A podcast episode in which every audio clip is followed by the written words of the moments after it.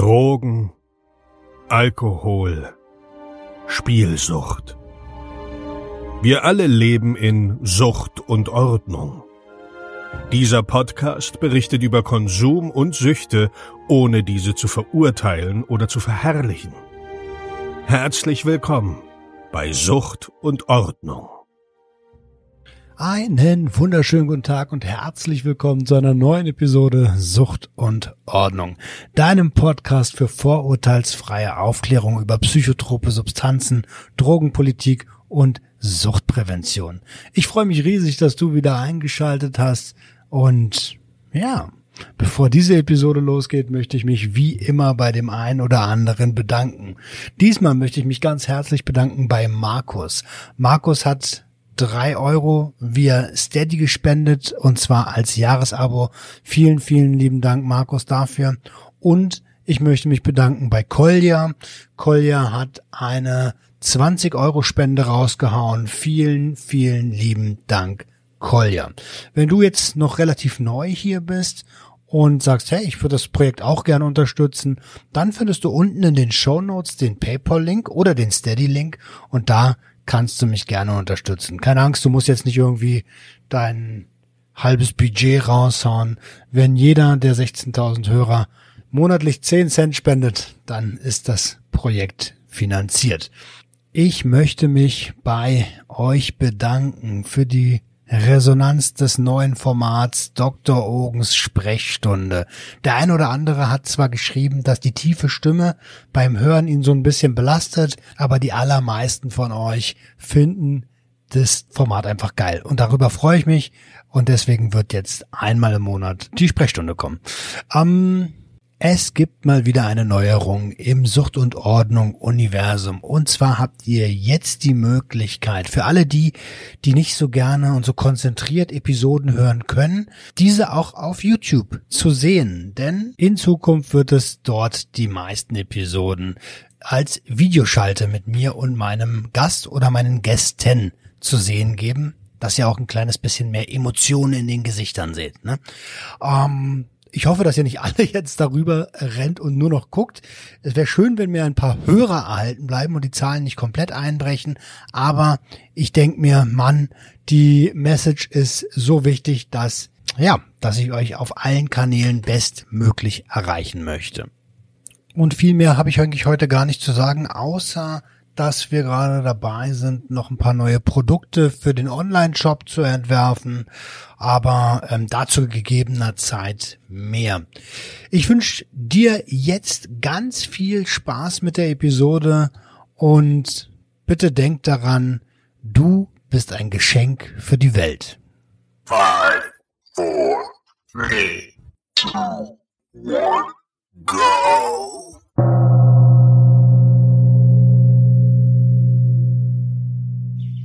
Einen wunderschönen guten Tag und herzlich willkommen zu einer neuen Episode Sucht und Ordnung.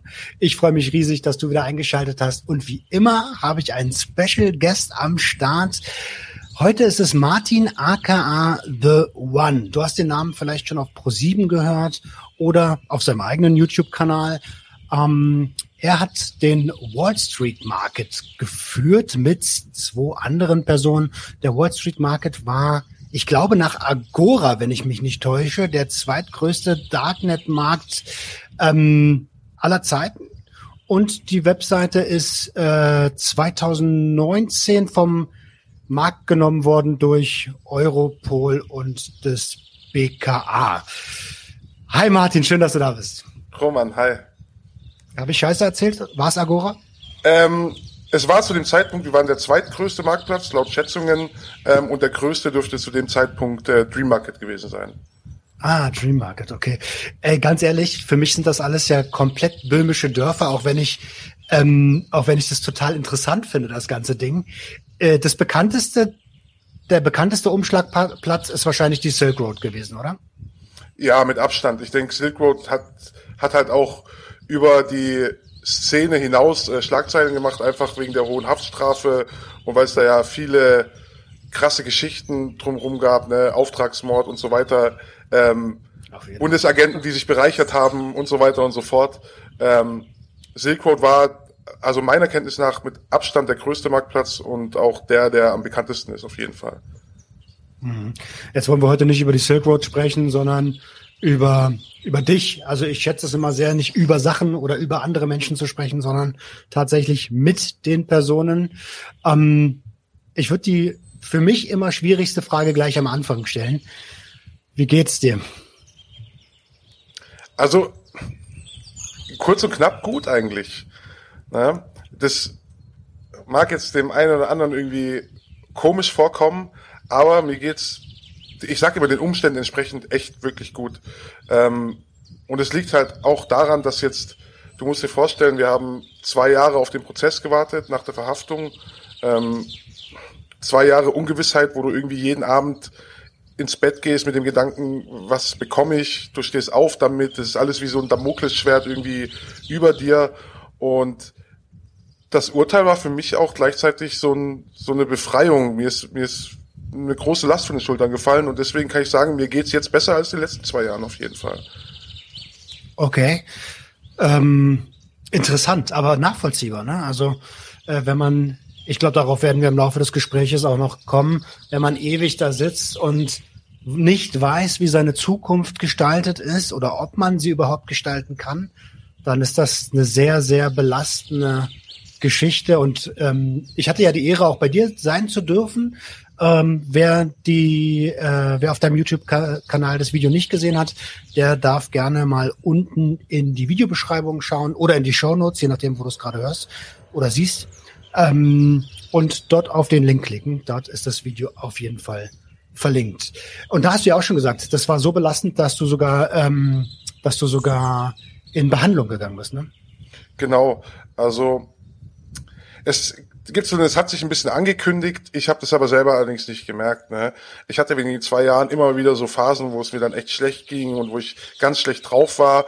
Ähm, meine Freundin hat damals auch immer gesagt, hey, geh mal äh, zum Psychologen oder zum Psychiater, lass dir helfen.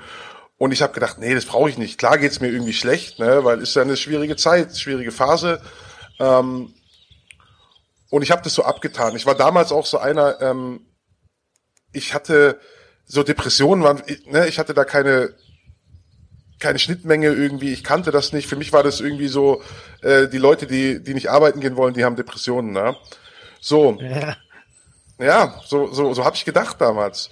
Und dann ähm, ist es weitergegangen, dass es mir zu diesen zu diesen Zeiten, wo es mir schlecht ging. Zusätzlich hatte ich noch immer wieder so Schwindelanfälle, ganz schlimme Schwindelanfälle. Und ich habe erst mal gedacht, ey, das, äh, ich habe irgendwas am Kopf oder was weiß ich. War dann beim CT, war beim Kardiologen, ne? äh, alles gut.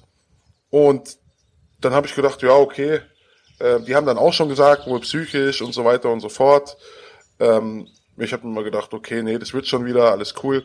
Und dann im März diesen Jahres hat's mich komplett weggebeamt. Also von jetzt auf gleich, einen Tag vorher ging es mir auch nicht so ganz gut, hatte ich wieder so Schwindelanfälle und dann bin ich aufgestanden morgens und es war, die Welt hat sich angefühlt, als ob sie nicht echt wäre. Ich habe wirklich, ich habe gedacht, ich drehe durch. Und es ist dann so schlimm geworden, ich wusste wirklich nicht, was ich machen soll. Ich ganz schlimm. Ich habe wirklich gedacht, ich habe jetzt irgendwie einen Schaden, eine Psychose oder sowas. Ähm, war dann so schlimm, dass meine Freundin dann auch einen Krankenwagen gerufen hat, weil sie einfach auch nicht wusste, was sie machen soll. Ne? Und dann war ich dann auch beim äh, in der psychiatrischen Klinik und ähm, die haben dann festgestellt, dass ich eine schwere depressive Episode hat mit psychotischen Symptomen. Psychotische Symptome war in dem Fall konkret eine Derealisation. Und das ist auch das, was mir da so Angst gemacht hat und so Probleme, weil ich halt alles wie so ein Traum und als unecht empfunden habe. Und es ist ganz einfach im Endeffekt eine Schutzfunktion von deinem Hirn, wenn es zu viel wird. Ähm, man kennt es zum Beispiel, wo das ganz oft auftritt, ist nach, nach schweren Unfällen oder so. Ist einfach ein Schutz von deinem Hirn, wenn es zu viel wird. Und ähm, ja, dann bin ich auch in Behandlung gegangen. Ähm, allerdings erstmal ne, Corona-Zeit, alles voll. Ich habe dann auch äh, die wollten mich in der Klinik lassen erstmal. Das wollte ich aber nicht, ging auch nicht, einfach weil Prozess und so weiter. Und dann ist es auch so ein bisschen schief gelaufen, sage ich mal, dass ich am Anfang viele Benzos bekommen habe, also Lorazepam konkret, und gleichzeitig auf Antidepressiva eingestellt wurde. es war am Anfang die Hölle, die ersten Wochen. Und diese Antidepressiva ähm, sind im Endeffekt, ich weiß, also Leute, die das nehmen, kennen das. Bei mir ist es Sertralin, also so ein ähm, Serotonin-Wiederaufnahmehemmer im Endeffekt. Mhm. Und man fängt da an mit 50 Milligramm und tastet sich dann hoch. Ne? Und am Anfang verschlimmert es die Symptomatik. Ne? Also es, wie die ersten Wochen ging es dir so schlecht. Und weißt du, hast dann auch Durchfall und es ist alles viel schlimmer. Und dann war ich sehr gut eingestellt bin es auch mittlerweile noch, mir geht es sehr gut. Aber ich hatte die Benzos noch drin. Und die habe ich dann absetzen müssen. Und es war die Hölle. Ey, ganz ehrlich, ich würde hier an der Stelle kurz sagen, ähm, weil damit meine Community auch einen Grund hat, noch einen weiteren Grund hat, bei dir rüberzugehen. Meine Geschichte kennen die ja. Aber du hast dort äh, in deinem Video über die, ähm, über die Benzo-Geschichte ausführlich gesprochen, was dein Arzt dort ähm, eventuell falsch gemacht hat. Ähm, also geht da gerne mal rüber, schaut euch das Video an. Ich habe nur mit dem Kopf geschüttelt und ich bin ehrlich gesagt sehr, sehr froh, dass es dir jetzt besser geht und dass du eingestellt bist. Dankeschön. Äh, ja, super gern. Also da kann man echt, echt viel falsch machen. Mhm. Wollen wir so ein bisschen auf deine Vergangenheit schauen, dass wir sagen, Mensch, äh, wer ist eigentlich Martin the One und was ist eigentlich der Wall Street Markt? Ähm, wir haben es ja gerade schon so ein bisschen angekündigt, einer der, also der zweitgrößte Darknet Marketplace ähm, der Welt. In welcher, also wenn ich, wenn man das so sagt, in welcher Größenordnung, von welcher Größenordnung sprechen wir denn da? Also als wir abgeschaltet wurden, ähm, sprechen wir von etwas über eine Million Kundenkonten und circa 5000 Verkäufern. Das sind so die, die Zahlen. Okay, das heißt, da ist ordentlich was los. Wie viele ähm, Transaktionen finden da am Tag so statt? Boah, also ich kann dir da keine absoluten Zahlen sagen. Ich, ich weiß es einfach nicht, wirklich. Ähm, aber es waren schon einige. Ich kann dir aber, ich kann dir keine Zahlen sagen. Ich, ich weiß mhm. es einfach nicht. Da hat man nicht, da hat man nicht den Überblick später gehabt. Hat auch nicht okay. wirklich interessiert, wie viele Einzeltransaktionen das jetzt waren oder so. Ähm, aber es ist schon am, am Ende ist schon einiges gelaufen. Mhm. Wie ähm, bist du denn dazu gekommen zu sagen, hey, ich mache jetzt, äh, ich, ich, ich finde jetzt zwei äh, Kompagnons im Internet und wir machen einen, einen Marketplace auf für, für ähm, ja, semi-legale oder überhaupt, nein, sagen wir es doch, wie es ist, illegale Substanzen. Ja, da muss man so ein bisschen zurückspulen. Also ich habe schon im relativ jungen Alter so meine Affinität zum Internet, zum Webprogrammieren äh, für mich entdeckt und habe mit 13, 14, 15 schon angefangen, so erste Foren zu machen und so, ne, und Webseiten. Und irgendwann bin ich so auf, auf die Szene gestoßen. Das heißt, am Anfang eher so auf die Fraud-Szene. Ja, da gibt's im Clearnet Webseiten, da geht's um um Kreditkartenbetrug, Phishing, aber auch ähm, Hacking, klassisch, ne, ähm, Webseiten injecten. Und das hat mich irgendwie fasziniert als, als, als junger Mensch, als, als junger Teenager. Und ich war da dann erstmal, eigentlich habe hab ich da jahrelang nur mitgelesen und dann auch mal so ein bisschen was probiert, äh, auf dem lokalen Server und so weiter und so fort. Und da habe ich dann auch meine späteren Mitangeklagten ähm, kennengelernt. Und wir haben da dann äh, ganz regen Kontakt gehabt ähm, über Jabber eine Zeit lang. Und so kam dann irgendwann auch die Idee ähm, zu Wall Street Market nach ein paar Jahren. Und es war am Anfang eigentlich gar nicht, wir waren alle technisch sehr versiert und auch interessiert. Und es war gar nicht irgendwie so, dass wir da von Anfang an gesagt haben, hey, wir wollen jetzt einen Drogenmarktplatz aufbauen, sondern für uns war es tatsächlich so technisch interessant. Ne?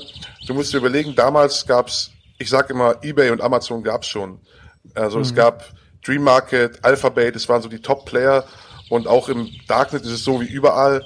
Ähm, die Leute gehen dahin, wo, wo, sie, wo sie sich auskennen, wo sie schon immer waren.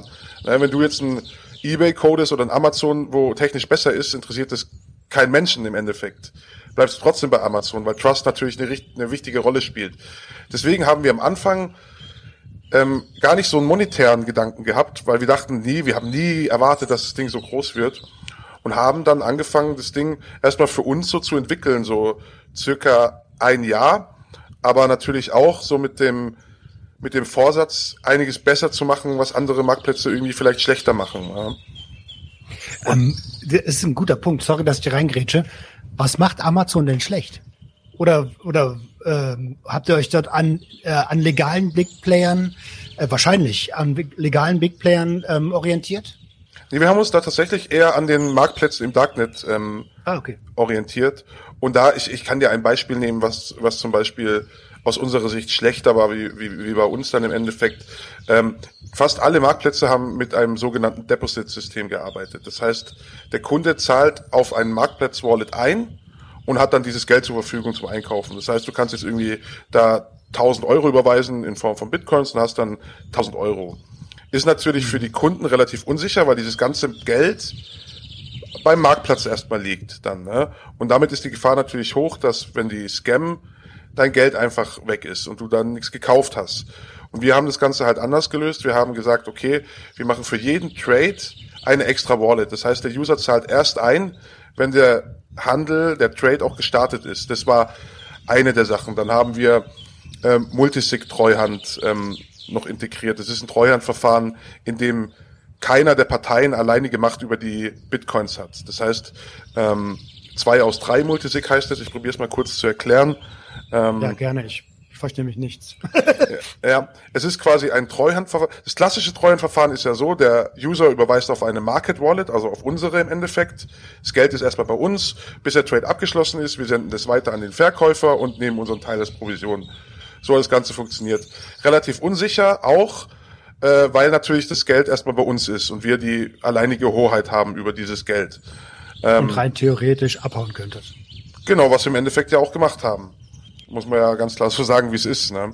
Ähm, auf jeden Fall zwei aus drei Multisig haben wir dann auch integriert. Das ist eine, ein Treuhandverfahren, äh, ein, sag ich mal, in Bitcoin integriert.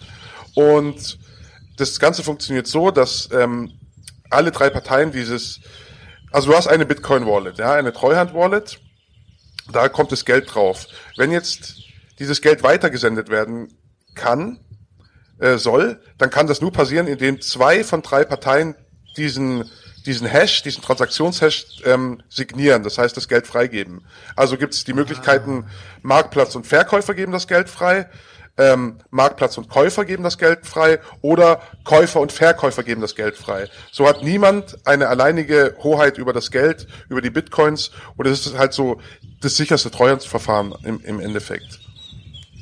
Okay, das klingt schon sehr sicher und ich gehe mal davon aus, dass die dass die gängige Methode Verkäufer und Käufer ist und der äh, Marketplace an sich ähm, wahrscheinlich eher seltener dann in, äh, in Verbindung in, äh, auftritt. Ganz genau, ganz genau.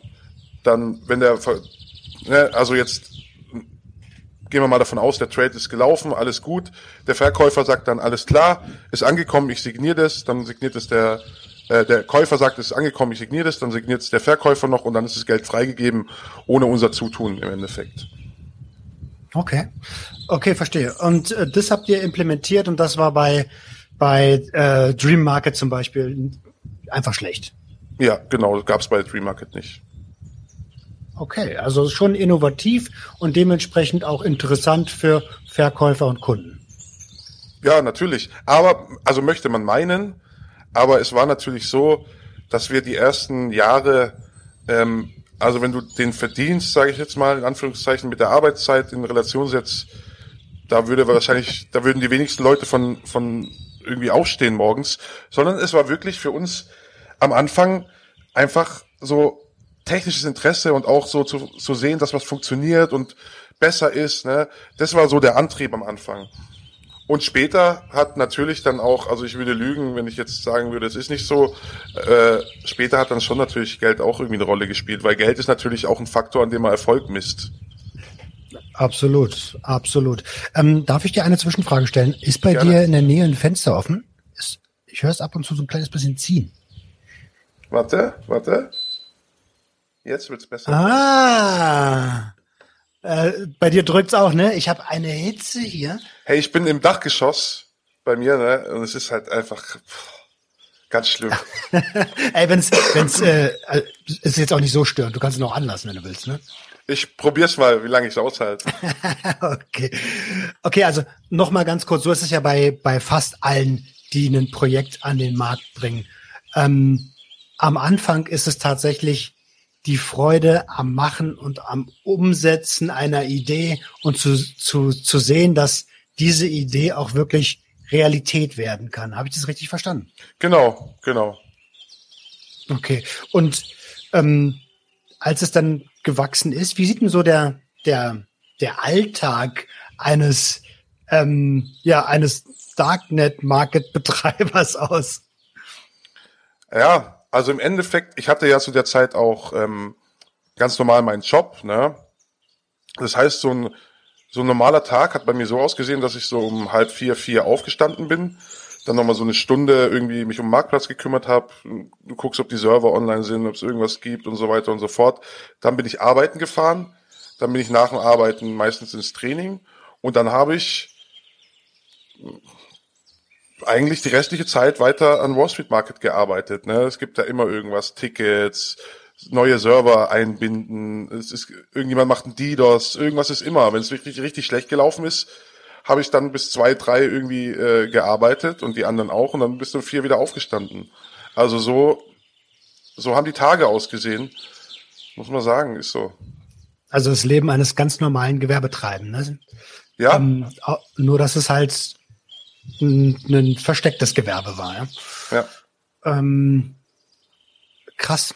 Also äh, äh, gut, dass du das sagst. Ne? Du warst, du hast natürlich noch ganz normal gearbeitet. Du hast das so nebenher gemacht. Man konnte das bei ähm, bei Jenke. Du, du warst ja bei Pro7 bei Jenke Crime. Konnte man das echt gut ähm, sehen, dass du einfach ganz normal gearbeitet hast und das so nebenher gemacht hast und auch niemand davon mitbekommen hat? Oder hat irgendjemand, war jemand involviert, außer deine beiden ähm, mit, äh, Mitunternehmer? Nee, war absolut niemand äh, involviert. Also es wusste keiner aus meinem Umfeld. Okay. Dementsprechend, also ich will gar nicht so lange auf das Marketplace-Ding eingehen, weil die eigentliche Message, ähm, die du ja transportierst, ist ja eine ganz andere. Und deswegen ähm, war wahrscheinlich deine Family und äh, deine und deine Freunde ähm, im, äh, im April 2019 ziemlich vor den Kopf geschlagen. Ähm, du bist vom Training eines, genau an diesem Abend vom Training nach Hause gekommen. Ähm, magst du mal kurz schildern, was da passiert ist? Ja, es war eigentlich für mich so ein ganz normaler Tag. Ich hatte da Spätschicht, das heißt, ich habe quasi morgens äh, an Wall Street Market gearbeitet, bin dann äh, mittags ähm, in die Spätschicht gefahren und nach der Spätschicht war ich dann ähm, mit meinem guten Freund Dennis ähm, im Training. Haben wir immer so gemacht und dann bin ich ganz normal heimgefahren und äh, es war so 12 Uhr nachts und ich hatte damals ähm, eine Garage in einem Mehrfamilienhaus, also so ein Komplex, da fährst du hin und drückst mit der Fernbedienung drauf, dann geht das Tor hoch. Ne? Mhm. Ich fahre da hin, drück die Fernbedienung, komme in die Ecke, fahre runter zu der Garage und sehe, da steht irgendwie ein, ein, Auto davor, ne, so zivil. Und ich denke schon, hä, was, der hat sich irgendwie verfahren bestimmt, der macht einen Rückwärtsgang rein und ich denke nur noch, oh scheiße, der knallt mit drauf. Und in dem Moment ähm, ging schon ab, ne? Taschenlampen, irgendwie maskierte Männer mit, mit Maschinenpistolen und ich habe erst mal im ersten Moment habe ich irgendwie gedacht, krass, das ist ein Überfall. Ja. Ah, ja, ja, klar. So, und dann haben die mich aber ganz schnell natürlich aus dem Auto gezogen und erstmal fixiert, sage ich mal, mit dem Knie auf dem Rücken. Und ähm, dann ist auch schnell klar geworden, um was es da geht. Ne? Scheiße, Alter. Wie, wie, also man denkt ja in so einer Situation eigentlich nicht wirklich, weil man nur noch am Handeln ist. Ähm, aber ging dir irgendwas durch den Kopf? Das erste, was mir durch den Kopf ging, war einfach echt nur Scheiße. Also das war so das erste und dann klar wusste ich auch so irgendwie um was es dann dann ging. Ne? Ich habe dann den den Durchsuchungsbeschluss bekommen und ich habe mir dann natürlich erstmal Sorgen gemacht äh, um, um, um Frau und Kind, weil die war natürlich oben in der Wohnung und es, die Wohnung muss durchsucht werden. Ne? Das haben die mir auch gesagt, dass, die, dass wir jetzt hochgehen, die dann meine Freundin wecken und, und mein Sohn und dann Und das war natürlich, war natürlich schon heftig. Ne? Wir sind dann da hochgegangen, die haben geklingelt, haben meine Freundin das alles erzählt, sie hat dann den Kleinen geweckt und dann sind da irgendwie 20 BKA-Beamte rein, plus die GSG 9 Leute und haben halt mal die Wohnung durchsucht und ich stand da und meine Frau weiß von nix. Ne? Ist natürlich ganz, ganz heftig. Alter, ja, 100 pro.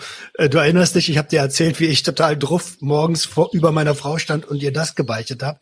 Das ist ja tatsächlich noch äh, Kindergarten gegen, also das ist auch schon krass so, aber das ist ja Kindergarten gegen das, was deine Frau da äh, oder ihr gemeinsam dort erlebt habt. Wie lange ging diese Durchsuchung? Circa sieben Stunden. Sowas um den Dreh müsste das gewesen sein, ja. Alter. Und ja, man hat dann halt, die war natürlich gründlich, ne? Ist ja klar. Die war natürlich sehr, sehr gründlich und man hat dann auch ähm, einen Durchsuchungszeugen geholt. Das heißt, dann ist natürlich dann ein Nachbar gekommen und der musste dann als Durchsuchungszeuge da sein. Und es war natürlich schon, ne, man, man schämt sich dann halt. Ne? Da steht dein Nachbar da, ist irgendwie GSG 9 da, deine Frau, du weißt jetzt gar nicht, was, was du ihr sagen sollst irgendwie. Und es war natürlich schon sehr sehr erniedrigend. Ich war auch die ganze Zeit gefesselt. Also mhm. ich hatte dann immer mal gefragt irgendwie, ob ich, ähm, ob man die Handschellen locker machen kann, aber das Risiko wollten die wohl dann nicht eingehen. Und ja, und irgendwann bin ich dann äh, nach Esslingen gebracht worden, in, den, in, in die Polizeidienststelle dort. Habe mich dann noch verabschiedet ähm, von meiner Frau. Das war natürlich ein ganz, ganz emotionaler Moment. Sie hat dann auch geweint und ich habe ihr gesagt, hey, es wird alles gut. Ne? Und du weißt halt, du lässt da irgendwie Frau und Kind zurück und die weiß überhaupt nicht, was los ist. Das ist halt schon scheiße. Und dann bin ich, Total. ja, ganz schlimm. Ich mich weiß noch, wie ging es da so schlimm, aber irgendwie funktionierst du halt trotzdem in so Situationen. Dein, dein Körper und dein Kopf, die schalten auf so einen Notfallmodus irgendwie. Das ist ganz komisch. Und ich bin dann zu der Polizei gebracht worden und da äh, in so eine Auslüchterungszelle und das war, da habe ich mir, und du musst dir vorstellen, ich bin ja vom Sport gekommen. Ich habe gestunken und habe mich eklig gefühlt und war dann da in dieser Zelle drin. Ähm, meine Frau durfte mir vorher noch so ein bisschen Tasche packen mit Sachen. Ich war dann aber da in dieser Zelle äh, und du hast da so eine Steinpritsche und einfach so ein Loch im Boden. Und da habe ich mir ja, gedacht, so eine Scheiße. ne? Ja, da habe ich mir gedacht, Kacke, jetzt bist du irgendwie ganz unten angekommen. Ne? Mm, mm. Boah, Alter, das muss man erst mal sacken lassen, ne? Also äh, heftige Nummer und und äh, auch krass, dass deine Frau noch so ähm, am Tasche packen ist und so. Also ich ich, äh, ich hätte irgendwie vermutet, dass sie dir in dem Moment Vorwürfe macht. Das ist war das ist das passiert oder war das gar nicht Nein. der Fall? Gar nicht. Da, also da muss ich wirklich sagen, ich habe auch an dem Tag realisiert, was für eine starke Persönlichkeit meine Frau hat. Also auch, dass sie da so funktioniert hat und mich supportet hat und ne, das musst du ja erstmal hinkriegen. Da bricht die Welt über dir zusammen und, und sie supportet dich da und, und, und ne, das ist nicht selbstverständlich. Muss man schon sagen. Also mir läuft jetzt noch eiskalten Rücken runter, wenn ich so an den Abend denke und wenn man das nochmal so Revue passieren lässt. Ja, das glaube ich ja sofort. Also die Frau musst du festhalten, ne? Weißt du? Ja. also krass. Ähm, aber äh, also bei mir ist es da genau ähnlich. Ich weiß, das ist so das Beste, was mir in meinem Leben passieren konnte, Jenny kennenzulernen. Ähm, und, und, und dann warst du halt in dieser, in dieser Ausnüchterungszelle drin mit diesem Loch im Boden. Ähm, wie beschämt ist denn das, das zu benutzen?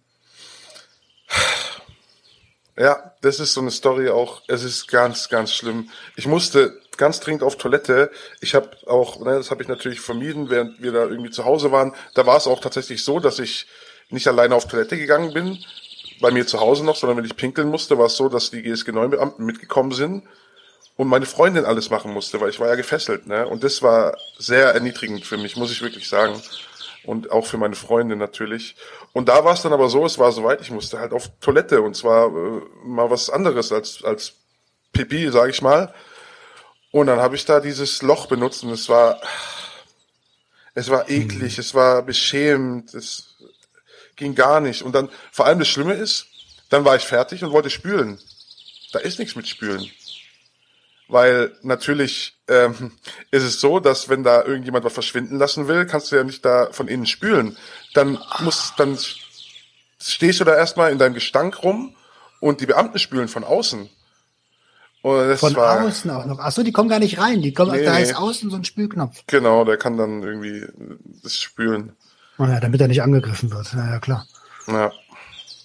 Oh, krass. Ach so, übrigens, äh, ja, ich glaube, dass das mega beschämt ist. Ähm, eine, eine Regel, die, die immer in meinen, in meinen Podcasts äh, klar ist, klar sein sollte, und die möchte ich aber trotzdem nochmal aussprechen. Wenn irgendwas zu krass ist, dann du musst hier nicht überhaupt nicht alles erzählen, ne?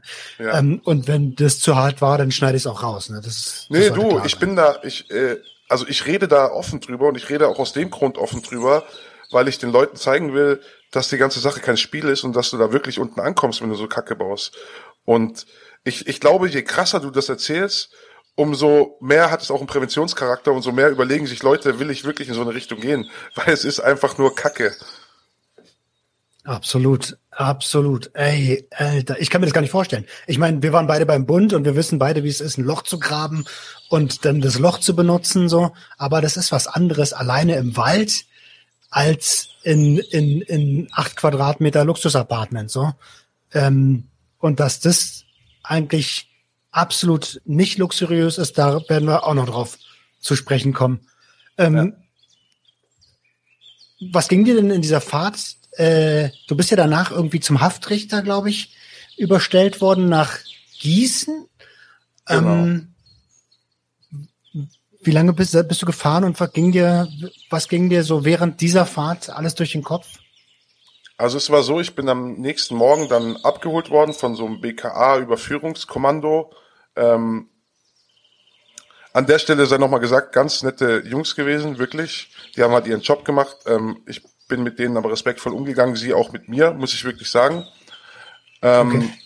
Und ja, ich weiß gar nicht, wir sind schon eine Weile gefahren so drei Stunden. Ich weiß noch, die haben dann noch überlegt, ob die Sondersignal anmachen, weil wir so spät dran sind irgendwie, weil wir zum Haftrichter mussten. Ähm, was ging mir durch den Kopf? Meine, so mein, das Wichtigste, was ich machen wollte, war meine Freundin kontaktieren, die irgendwie anrufen, ne? Aber das durfte ich natürlich nicht. Ähm, und ich hatte auch ähm, das zum Verständnis für die weitere Geschichte. Nachts habe ich einen sehr guten Freund angerufen und habe gesagt, hey, ich brauche einen Anwalt. Ähm, und ich habe natürlich gehofft, dass er das irgendwie organisiert hat während der Fahrt. Und während der Fahrt ging mir eigentlich nur meine Family so durch den Kopf, ne? So, und dieses, dieses, was passiert jetzt mit mir? Ich hatte tatsächlich zu der Zeit noch so irgendwie die Hoffnung, dass ich dann, dass der Haftrichter sagt, ja, ja, U-Haft ist nicht nötig. Äh, natürlich jetzt im Nachhinein mit meinem Wissen, äh, also über die Justiz, natürlich kompletter Schwachsinn. Die lassen einen da nicht gehen. Auf jeden Fall sind wir dann da angefahren vor dem Gebäude und da habe ich schon gesehen, dass mein äh, sehr guter Freund, seine Frau und ein Anwalt äh, da war. Und da war es dann auch so, dass quasi der Anwalt direkt gekommen ist an Parkplatz und gesagt hat, hey, jetzt mal raus aus dem Auto, Jungs, ich will mit meinem, mit meinem Mandanten reden. Er hat dann mit mir mal kurz erklärt, was jetzt hier passiert und so weiter und so fort. Und dann ging das eigentlich alles relativ schnell. Wir sind hoch ins Gericht. Ähm, ich habe noch kurz Hallo sagen können, da meinem Freund und so, da nochmal einen Drücker gekriegt. Dann sind wir da reingegangen und da habe ich dann auch einen Mitangeklagten ähm, das erste Mal gesehen. Der war auch vor, zusammen mit mir dann vorm Haftrichter. Und ja, die hat dann kurzen Prozess gemacht. Fluchtgefahr, Verdunklungsgefahr, ähm, Haftbefehl erlassen, auch mit so Auflagen wie ähm, der Telefonate sind zu überwachen, Briefe sind zu überwachen und so weiter, wegen der Verdunklungsgefahr halt. Und es ging ganz schnell da konnte man auch nichts machen. Ne? Die Anwälte natürlich probieren dann irgendwie auszuführen, dass ich sozial gefestigt und keine und irgendwie Arbeit habe, aber das interessiert natürlich nicht in so einem Fall. Und bei dem Ausmaß nicht mehr. Ne? Bei dem Ausmaß nicht mehr. Ist auch im Nachhinein verständlich, klar. Und ähm, ja, dann sind wir nochmal irgendwie, dann ging es dann nochmal raus, die wollten mich dann überführen und dann haben die äh, Beamten mir erlaubt, kurz mit meiner Freundin zu telefonieren tatsächlich. Die waren natürlich dabei, ne, Handy auf Lautsprecher und so. Ähm, und dann habe ich über meinen Anwalt quasi meine Freundin informiert, dass ich jetzt nach Frankfurt rein muss, sie sich keine Sorgen machen soll. Und dann ging es wieder ins Auto und los Richtung Richtung JVA Frankfurt, ne? Im Endeffekt. Okay. Ach, ist das heftig. Also ich kann mir vorstellen, dass das generell diese ganze Nummer eine eine, eine ziemliche Belastung für alle Beteiligten ist. Und ähm, das habe ich mir tatsächlich auch aufgeschrieben, ob du irgendwie Kontakt zu deiner Freundin hattest äh, zu der Zeit, aber das dann auch wirklich erst nach ähm, nach der ja, Verhandlung war das ja noch gar nicht, ne? Ähm, oder ist das ist das eine Verhandlung? Also erst nach nee, der Nummer da. Nach dem Haftrichter, sage ich mal. Ne? Mhm. Ja. Oh, Alter, da, also ganz ehrlich, mir, selbst mir läuft's da kalt den Rücken runter. Und äh, Entschuldigung bitte. Ähm, und dann bist du überstellt worden nach Frankfurt. Wie, wie, du bist ja noch mal ein paar Stunden unterwegs gewesen, ne? Ja, bin ich nochmal unterwegs gewesen und ich weiß noch genau, wir sind da angekommen an diesem Parkplatz und diese riesen Mauern und so und da dachte ich, boah, äh, da, da, da kriegst du schon irgendwie Schiss, ne? weil du nicht weißt, was dich erwartet. Und dann habe ich aber, ich hatte noch Zigaretten und äh, die haben mich dann noch ein paar rauchen lassen tatsächlich vorher. Ähm, ja, und dann ging's rein, ne? Du fährst dann da mit dem Auto rein, die Tore gehen auf und dann fährst du quasi in den, in den Innenhof rein und die ganzen Zellen sehen dich und dann ist da erstmal, dann ist da erstmal Alarm. Ne? Also die Häftlinge, die brüllen, da kommen Neuankömmlinge, ne, die schlagen da gegen diese Gitter und so. Und da wird's dir auch erstmal anders, ne? Du guckst da hoch, überall so kleine Fensterzellen, da schreit's überall raus, ne? Ist das wirklich so? Ja, es ist wie, wie im so, Film, ja. also wie im Film, wie man sich das vorstellt. Ja. Ähm, man muss an der Stelle nochmal dazu sagen, äh, du hast wirklich fest im Leben gestanden. Du warst jetzt kein Krimineller, ne? Du kanntest die Situation gar nicht. Und das, da ist dir wahrscheinlich das allererste Mal bewusst geworden, ja, welcome to the jungle, sag ich mal. Ne? Ja, also ich war natürlich ein Krimineller, aber keiner, der irgendwie eine Vorgeschichte hatte mit, mit Gefängnis. Ja. Ne? ja. Und da ist mir ja wirklich Welcome to the Jungle trifft's ganz gut. So habe ich mich gefühlt. Das ist wirklich wie im Film. Es ist einfach nur, ja, krass. Und, und ähm, die erste Nacht kannst du beschreiben? Also in, in, äh, es gibt ja viele Leute, die diesen Podcast hören, die einfach Angehörige sind oder Interessierte oder Fachpersonal. Wie ist denn die erste Nacht, wenn du in, im, im Knast ankommst und halt gerade diese Szene noch erlebt hast? Also es ist ja so, du wirst dann quasi erstmal natürlich durchsucht, ähm, ne, auch mit den ganzen Schnickschnack, Arschbacken auseinander, Husten und so weiter. Und dann wirst du da eingekleidet, kriegst da quasi deine deine Klamotten und dein Bettzeug und dann kommst du da hoch auf Station. Bei mir war es ja auch dann relativ spät. Dann geht die Zelle auf. Du findest ein Bett, einen Schrank, einen Tisch und sonst nix. Und dann, ich weiß noch genau, ich habe dann gesagt, hey, habt ihr irgendwie was zu lesen oder irgendwie was? Und die sagen, ja, jetzt komm erst mal an und dann geht die Tür zu. Und dann weißt du ja auch gar nicht, ne, du bist dann irgendwie da, du weißt gar nicht, wie, wie läuft es hier, was geht jetzt ab? Und ich habe dann die erste Nacht ja, die erste Nacht war schon schlimm. Also du probierst dann irgendwie zu schlafen und ich war aber ich war auch wirklich müde einfach, weil das natürlich irgendwie mein Körper und meine Psyche komplett geschlaucht hat und hab's dann irgendwie auch geschafft einzuschlafen. Ähm, und natürlich, also diese, ich will jetzt nicht rumheulen, weil natürlich verdient man es auch, aber diese Trauer und diese Ungewissheit und dieses, was macht deine Frau, was macht dein Kind, das zerreißt dich innerlich. Und es hört auch nicht auf nach der ersten Nacht sondern das ist ganz, ganz, ganz, ganz lange so und es ist, das ist, glaube ich, so das Schlimmste an, an dieser Haft. Gar nicht mal der Freiheitsentzug, sondern einfach nicht zu wissen, ähm, wie steht deine Family zu dir, was ist mit, wie geht's deiner Frau, wie geht's deinem Kind, ne, ist ganz übel. Also ich, äh, ich kann nur für mich sprechen, aber ich nehme das auch gar nicht als Rumgeheule wahr, sondern einfach tatsächlich als Blick hinter die Kulissen. Ähm, denn das sind so Emotionen und Situationen, die, die siehst du halt nicht von außen. Da siehst du nur, der Typ, der Typ hat Scheiße gebaut, der muss in den Knast. Aber es ist immer noch ein Mensch so. Und ähm, dafür bin ich dir mega dankbar, dass du das so äh, transparent rüberbringst. Ähm, weil es gibt, also überall, selbst in, meine, in meinem eigenen Familienumfeld gibt's Leute, die sind halt äh, der Meinung so, wer Scheiße baut, der muss das auch ausbauen. Und das ist auch richtig. Aber da passiert ja noch was mit jemandem. So.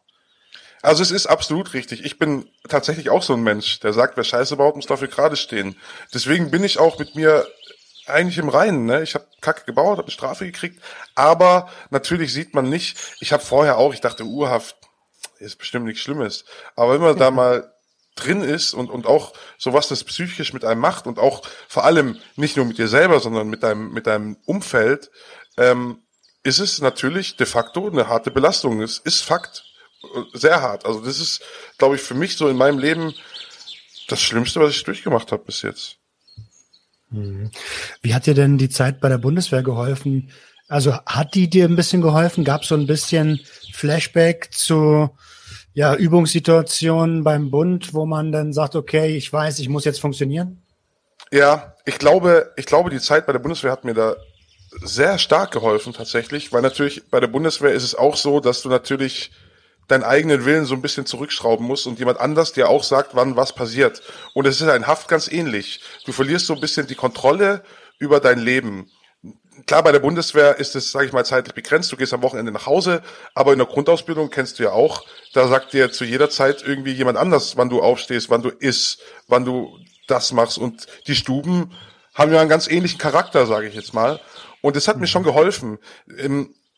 Ich, ich glaube, man erinnert sich dann so auch an diese Situation zurück und kann natürlich das irgendwie besser bewältigen, weil man es schon mal erlebt hat. Und ich habe dann, du schaltest dann irgendwie so einen Modus und funktionierst halt einfach nur noch. Du lässt es über dich ergehen und funktionierst und machst, was die Leute da sagen und du gehst auf den Hof, wenn Hofzeit ist, du isst, wenn, wenn Essen ist und du steckst dir so Teilziele am Tag das habe ich bei der Bundeswehr auch gemacht. Essen ist so ein bisschen Highlight, ne? Dann mal irgendwie lesen, wo ich dann Bücher hatte. Und das hat mir schon geholfen, da irgendwie die Zeit zu überstehen. Aber was halt ein großer Unterschied ist, ist dieses gar keinen Kontakt haben. Und das ist auch sowas, wo, wo wirklich frisst an einem und wo wirklich die ganze Zeit in deinen Gedanken hängt und dich kaputt macht. Und ich habe dann auch echt probiert, das einfach irgendwie wegzuschieben, weil es mich sonst hätte es mich zerlegt einfach, ne? Also glaube ich, das fickt einen mental bestimmt richtig ab. Das ist ganz, ganz heftig, ja. Jetzt hast du gerade Essen und Bücher gesagt. Das habe, da habe ich mir tatsächlich auch zwei Fragen zu aufgeschrieben. Ähm, ist das Essen wie bei der Bundeswehr im Knast oder noch schlechter? ähm, ich sag mal so, es ist nicht die Küche, die man von Mama kennt, aber ähm, man kann's, man kann's essen. Ne? Ich, es gibt dann halt irgendwie so Geschichten wie Kartoffeln und Remoulade. Man merkt halt schon, dass das Budget da äh, relativ gering ausfällt und und es soll halt satt machen. Ne? Da geht's nicht so groß um Geschmack. Ab und zu gibt's noch einen Joghurt dazu oder irgendwie Früchte. Ähm, aber ich sag mal, auf Dauer, wenn du jetzt keinen Einkauf hast, ne, ist es schon ist es schon schwierig. Teilweise auch mit den Portionen, weil ich bin natürlich einer, äh, ne, ich esse gern und viel. Und ähm, ich habe äh, während der ganzen Zeit, glaube ich, neun Kilo abgenommen. Boah, ja. Alter. Also, und ähm, ich will es jetzt gar nicht ins Lächerliche ziehen, ne? aber ich stelle mir gerade vor, du kommst da an zu dem Typen, der dir die, die Kelle auf den Teller haut und du sagst ihm, wie ist denn hier die Nährstoffverteilung? Äh, ich glaube, da gibt's nichts mehr zu futtern, ne? Am nächsten Tag. Nee. mit, mit sowas brauchst du ja nicht kommen, ne? so, ich esse hier gerade Low Carb, mein Freund. Ach, ja, keine Chance, Alter. Nee. Oh Mann, sorry, den konnte ich mir nicht verkneifen. Nein, nein, um, finde ich gut. wie ist denn das mit Büchern? Was hast du denn gelesen? Ich habe am Anfang, es war ganz schwer, irgendwie Bücher zu bekommen. Ne? Das hat, glaube ich, auch zwei Wochen gedauert, bis ich dann die ersten Bücher hatte. Du kannst dann so aufschreiben und dann, was da ist, kriegen die dann, schicken die dann hoch. Ich habe irgendwie so, so Fantasy, Science-Fiction-Zeug habe ich gelesen. Perry Roden und sowas. Sowas habe ich mir, habe ich mir gegeben, einfach weil es, weil du da so in so eine andere Welt flüchten kannst. Ne? Und ich habe dann auch wirklich, ich hatte ja nicht, ich hatte am Anfang nicht mal ein Radio in der Zelle. Ähm, und als ich diese Bücher hatte, das war natürlich, das war natürlich ein Highlight. Und ich habe dann auch im Endeffekt nichts anderes gemacht, außer gelesen und Sport in der Zelle. Ne? Du musst dir überlegen, du bist so 23 Stunden in dieser Zelle mit dir selber. Und dann ist so ein Buch schon eine geile Möglichkeit, einfach mal woanders hinzuflüchten. Auch deine Gedanken an, in irgendwie in eine andere Richtung zu lenken. Das ist ja auch irgendwie wichtig für einen, dass du mental da irgendwie überlebst, wenn du einfach mal abschalten kannst und in so eine in so eine Welt ohne Gitter äh, dahin driften kannst, sage ich mal. Hat mir schon geholfen zu lesen. Das glaube ich dir sofort. Also ich bin überhaupt keine Leseratte, ne? aber ich glaube, da würde ich tatsächlich lesen, weil das ist. Ich bin auch gar nicht der Lesetyp, überhaupt nicht. Ich bin so kurz knackig, Podcast, YouTube ähm, oder wenn ich mal was Blinkist zum Beispiel, so diese Bücher zusammengefasst, sowas gönne ich mir. Ah, das ich ist bin, eine geile Nummer. Ja, aber, aber da drin, glaub mir, wenn du nichts anderes hast außer Bücher, dann verschlingst du die. Viele lesen ja die Bibel im Knast, weil sie halt groß ist, ne? Weil sie wirklich, also da liest du echt lang. Ähm, es gibt so Sachen, die auch total klischeebehaftet sind, äh, wie das Duschen oder wie, wie ähm, Gefälligkeiten. Welche Erfahrungen hast du da gemacht? Also es gibt schon Klischees, die, die, die zutreffen. Also zum Beispiel Tabak und Kaffee, das ist die Währung da drin. Ich kann mich erinnern, ich bin reingekommen, ich hatte gar nichts und ich bin Raucher und natürlich ähm, ist es dir dann, so blöd sich anhört, irgendwie so ein großes Bedürfnis, da irgendwie an Tabak zu kommen und deine Sucht zu befriedigen. Und ich hatte dann, das weiß ich noch, relativ, die ersten Tage im Hofgang, ähm, ich hatte so eine Strelzel-Jacke, du darfst ja in Urhaft deine Privatklamotten tragen. Und dann bin ich da auf dem Hof, lauf rum und, und dann kommst du natürlich aus Gespräch mit irgendwie welchen, die rauchen. Und dann weiß ich noch genau, da habe ich meine, und diese Jacke, das war ein Geschenk, die hat irgendwie 300 Euro gekostet, ähm, habe ich getauscht gegen zwei Koffer Tabak. Und Koffer sind quasi diese Tabakbeutel, die man so kennt. Ne? Zwei Also Koffer diese- Tabak, Oh, krass. genau. Bisschen Tapes, äh, Feuerzeug, Filter und dann hatte ich da Zigaretten. Und das ist da drin die Währung. Also das wird gehandelt. Und da Ohne gibt's ja echt krasse Geschichten. Also du kennst ja Max auch, ne? Maximilian Pollux. Ja. Ähm, der hat mir ein paar Geschichten erzählt. Der hat ja auch selber Geschäfte im Knast gemacht. Mit Leihgeschäfte sollte man unbedingt unterlassen. Ja, ja. Ja? Äh, puh.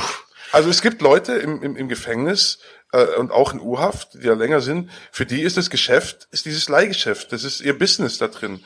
Das heißt, wenn du mal keinen Einkauf hast, die sagen, hey, komm her, ich gebe dir, ich gebe dir einen Koffer Tabak und du gibst mir das nächste Mal zwei zurück.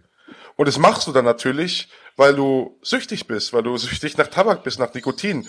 So, dann hast du aber nächstes Mal wieder keinen Einkauf und dann kommst du ganz schnell in äh, ganz, ganz beschissene Situationen.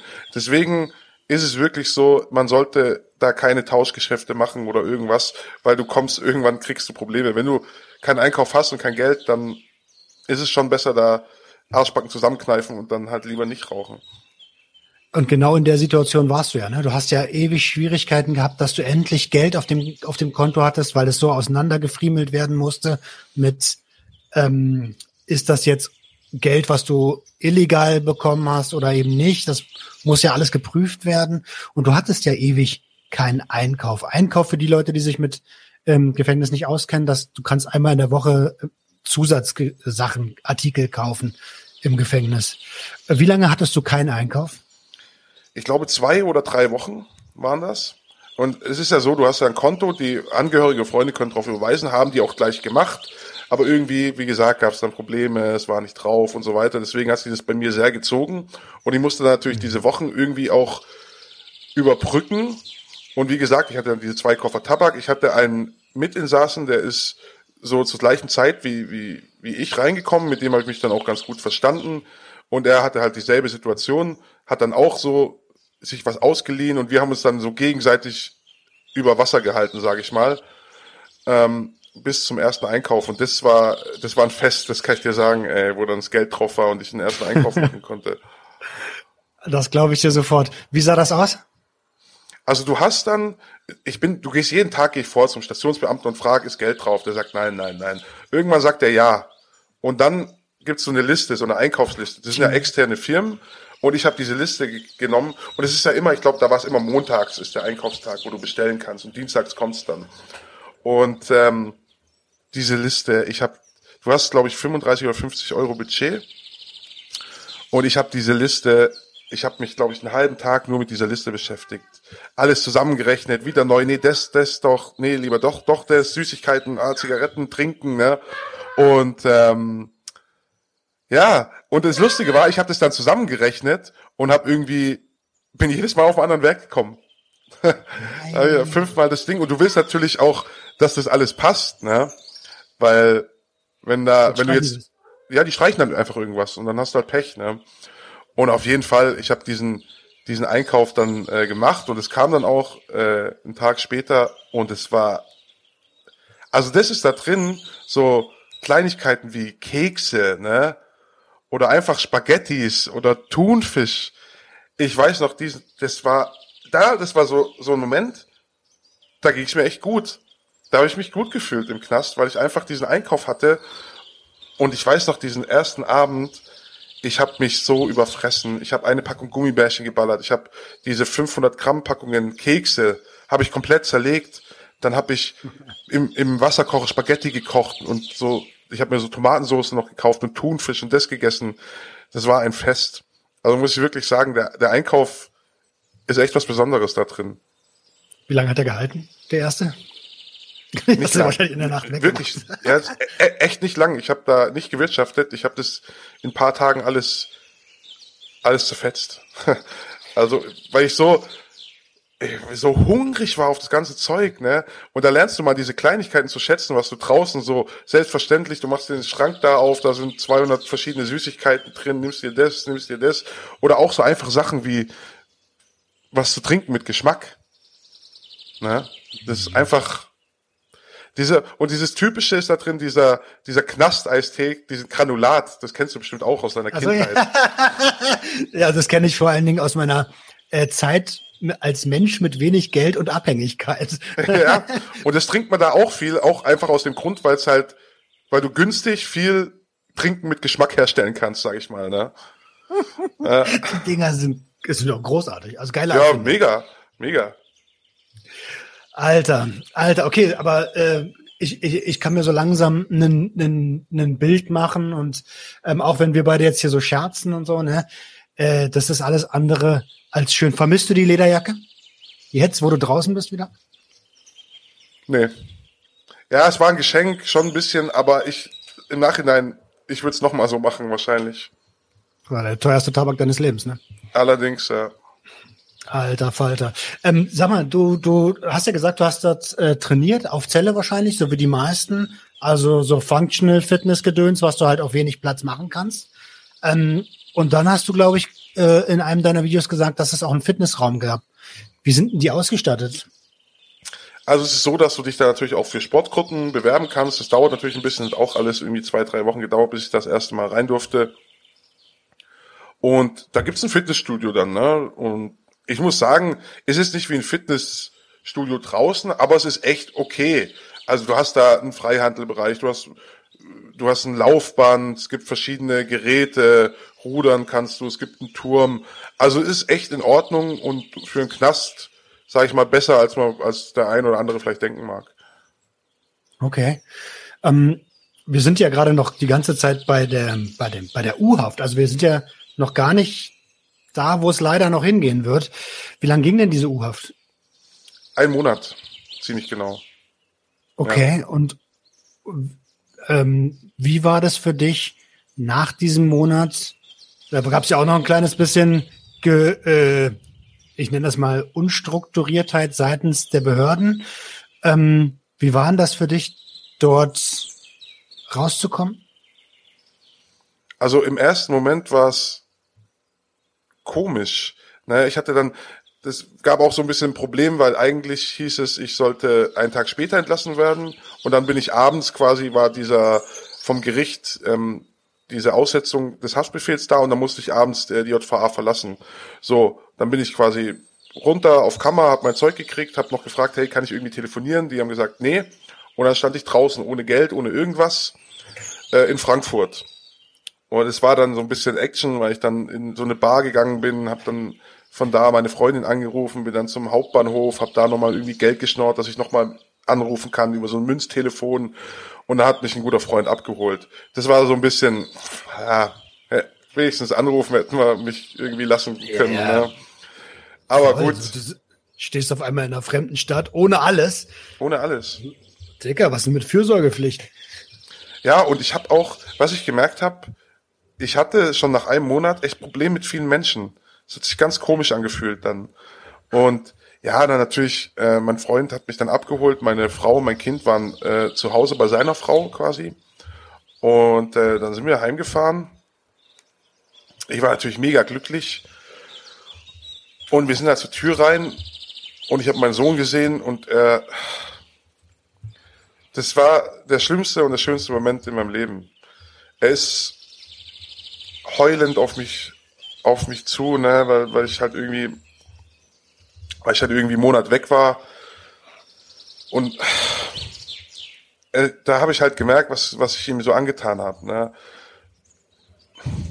Es war ein ganz schlimmer und ein ganz schöner Moment gleichzeitig das war so das, was ich mir emotional so am meisten eingeprägt hat. Und natürlich guckst du ihn an und, und zu dem Zeitpunkt weiß ich ja nicht, hey, das tue ich dem wahrscheinlich nochmal an. Ja, es war. Und der ist, wie alt ist er? Er war zu dem Zeitpunkt drei, jetzt ist er fünf.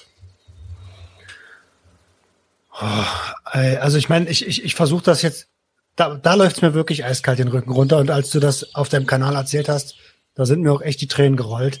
Ähm, ich, ich vergl also ich will gar nicht wissen, wie es bei dir war in dem Moment, aber oder und bei ihm und bei deiner Frau.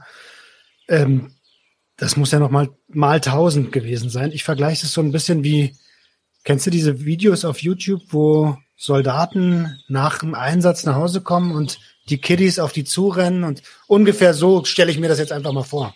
Ja, ich, ich kenne die Videos und ich glaube schon, das ist irgendwie schon vergleichbar. Da hast du auf jeden Fall gesehen, wie viel Schmerz man da so seinem Umfeld antut. Und es ist schon, ja, ist schon eklig, ne? Ähm, also außer der puren Emotion, die du dort in dem Moment hattest, war traurig und glücklich auf einmal, äh, Gab es da Gedanken in deinem Kopf, gerade in Bezug auf die Zukunft? Ja, die ersten, also ich, ich sag mal so, die ersten Tage war ich sehr instabil, weil ich klar, ich war glücklich, aber ich hatte auch immer wieder die ersten Tage echt so richtig schlimme Momente, weil ich ich habe meinen Sohn und meine Frau nicht losgelassen und ich habe irgendwie den im Arm gehabt und war glücklich und habe dann gleichzeitig auch geheult irgendwie, weil ich halt immer diesen Gedanken hatte, was kommt noch? Na? Und das war, das hat mich die ersten Tage, Wochen schon, schon sehr, sehr arg beschäftigt. Aber äh, als Mensch lernt man, glaube ich, mit, mit jeder Situation irgendwann mal klarzukommen. Ne? Es ist dann irgendwie, ja. es, es war immer so, aber es ist dann irgendwann besser geworden. Oh, vor allen Dingen lernt man erstmal, ähm, also ich glaube, das ist die pure Dankbarkeit. Ne? die pure Dankbarkeit, ähm, das zu schätzen zu lernen, was man eigentlich hat, was so im Alltag irgendwie so, so irgendwie, naja, nennen wir es mal normal ist, so. Ähm, und das ist nämlich genau das. Und ich war auch einer, ich habe das nicht zu schätzen gewusst, wirklich. Das ist da, Frau ist da, Kind ist da, ganz normal. Und man weiß gar nicht, was für ein Glück man hat, wenn man so eine tolle Frau hat, wenn man so ein schönes Kind hat, wenn das Leben dir irgendwie dieses Geschenk gemacht hat, dass du ein Kind haben darfst, ähm, bis du es nicht mehr hast, dann weißt du es zu schätzen. Und es ist auch so ein, so ein Learning aus der Sache für mich. Es hat ja nicht nur Nachteile. Ne? Ich glaube schon, dass es ein Vorteil ist, dass du wirklich lernst, was im, was im Leben irgendwie wichtig ist. Und es ist nicht Geld, ich kann es sagen. Klar brauchst du Geld irgendwie, um über die Runden zu kommen. Aber zu dem Zeitpunkt, wo ich drin war, ich hätte auf, ich hätte unter der Brücke gelebt, wenn ich meine Familie sehen kann dafür. Mhm. Puh. Äh, äh, äh, ich kann gar nicht oft genug Danke sagen, dass, dass du wirklich so offen damit umgehst. Ich glaube, das ist echt ein Wegbereiter für viele, viele Leute, gerade junge Leute da draußen. Ähm, ähm, wie liefen das mit deinen, weil wir gerade bei Geld sind? Du bist aus der U-Haft wieder in deinem relativ normalen Leben. Wie lief das mit deinen Konten? Äh, waren die dann schon also du bist draußen, du kannst wieder normal leben oder wie sah das aus? Ja, es ist ja so, dass natürlich mit der Verhaftung, mit dem Zugriff meine Konten gefändet wurden. Auch mein privates Konto, wo mein Lohn draufkommt. So, Ähm, wir hatten dann, als ich entlassen wurde, habe ich dann über meinen Anwalt auch noch angefragt, hey, soll ich bei meinem Arbeitgeber ein anderes Konto angeben, weil es war noch gepfändet. Ne? Da hieß es dann, nee, ähm, ist nicht nötig, weil äh, die Lohnzahlungen werden von der Pfändung ausgenommen. So, und das Problem war, alles klar, dann habe ich ganz normal gearbeitet, Lohn kam drauf, erster Monat, ich kann nicht verfügen. Die sagen, ja, wir gucken zweiter Monat, wir gucken dritter Monat. Geht immer noch nicht. Und dann war es so, dass sie gesagt haben, technisch schwierig, ich soll doch das Konto wechseln. Und ich hatte de facto halt drei Monate echt ein bisschen Probleme, äh, da an mein Geld zu kommen. Und du musst dir halt überlegen, du hast ja eine Miete zu zahlen, ne? Du musst ja irgendwie Essen auf den Tisch bringen. Ähm, klar, wir haben den Luxus, sage ich mal, dass meine Eltern und ihre Eltern da unterstützen können, aber es hat nicht jeder. Und ähm, ich weiß nicht, ich will da auch keine Vorwürfe machen. Ich glaube denen auch, dass das technisch da schwierig war und dass die das wirklich machen wollten, äh, die Staatsanwaltschaft. Es hat aber de facto halt leider im Endeffekt dann nicht geklappt und es ist wirklich ein bisschen problematisch für mich äh, äh geworden. Also ich würde da schon als Außenstehender gerne einen Vorwurf erheben, weil äh, nicht jeder ist in der privilegierten Situation, wie du gerade selber gesagt hast, dass Eltern, äh, Familie und Freunde unterstützen können. Und es gibt auch Vermieter, die sagen einfach mal nach drei Monaten, sorry, mach's gut, Alter, raus aus der Bude. Und dann stehst du nämlich komplett am Arsch da. Und dann verstößt du ja auch gegen deine Auflagen. Also es gibt ja Auflagen, wenn du rauskommst, ne? Wenn du keinen Wohnsitz mehr hast, dann hast du ein richtiges Problem. Ja, ich glaube, ohne Wohnsitz hast du auf jeden Fall ein Problem in, in, in so einer Geschichte, klar. Äh, also ich glaube, ohne Wohnsitz äh, ist die Chance schon relativ hoch, dass sie sagen, oh, dann ist aber Fluchtgefahr irgendwie hoch. Also es kann auf jeden Fall ganz doof laufen, ja. Ähm, wir waren gerade beim Thema Geld und äh, du hast ja auch ein bisschen Geld umgesetzt damals mit deiner Tätigkeit, mit deiner illegalen Tätigkeit. Ähm, und hast ja äh, eine Aussage getätigt und hast dort, wie bist du mit dem Geld umgegangen? Fragen wir es mal so. Ich bin mit dem Geld, also ich sag mal so, ne, ich habe zu der Zeit, als wir Wall Street Market aktiv betrieben haben, nicht groß anders gelebt als jetzt. Ne? Wir leben in Deutschland, du kannst nicht einfach ein Haus kaufen oder ein Auto mit, mit so Geld. Ist auf jeden Fall nicht einfach in Deutschland. Das heißt, dieses Geld habe ich im Endeffekt genutzt für so, so Standardsachen, essen gehen, sowas, mal irgendwie was einkaufen, aber jetzt auch nicht, also ich war keiner, der irgendwie da irgendwie Gucci-Läden gestürmt ist und sich da irgendwie das teure Zeug gekauft hat. Auch weil meine Frau zum Beispiel, ich, ich, ich kenne noch eine Situation, wir waren in einem Bräuninger Land und dann eine Winterjacke hat sie gebraucht. Und da hat sie eine ganz schöne Jacke gefunden, hat die anprobiert und fand die auch super. Und dann habe ich gesagt, komm, ich kauf die dir. Und das Ding hat irgendwie 400 Euro gekostet. Ich habe es nicht geschafft, ihr das Ding zu kaufen, diese Jacke, weil sie gesagt hat, es ist zu teuer. Und sie wusste zu dem Zeitpunkt schon, dass es mir gut geht. Ich hatte ja diese, dass es uns gut geht. Ich hatte ja diese Lüge mit dem Internetmarketing. Sie wusste aber, ne, sie, wir waren schon immer, sage ich mal, ich habe mittelständisch gelebt. Ich hatte dann dieses, diesen GTS. Das ist natürlich irgendwie was, wo ich mir dann rausgelassen habe, wo so, sage ich mal, ein bisschen außerhalb der Norm war. Aber alles in allem habe ich mit dem Geld nicht so mega viel angefangen. Mhm. Und ähm, nach der, also nach der Offenlegung gegenüber dem, ähm, wie nenne ich das jetzt, dem System, du hast ja irgendwie gesagt, du hast ja alles offengelegt. Ähm, was ist mit der Kohle passiert?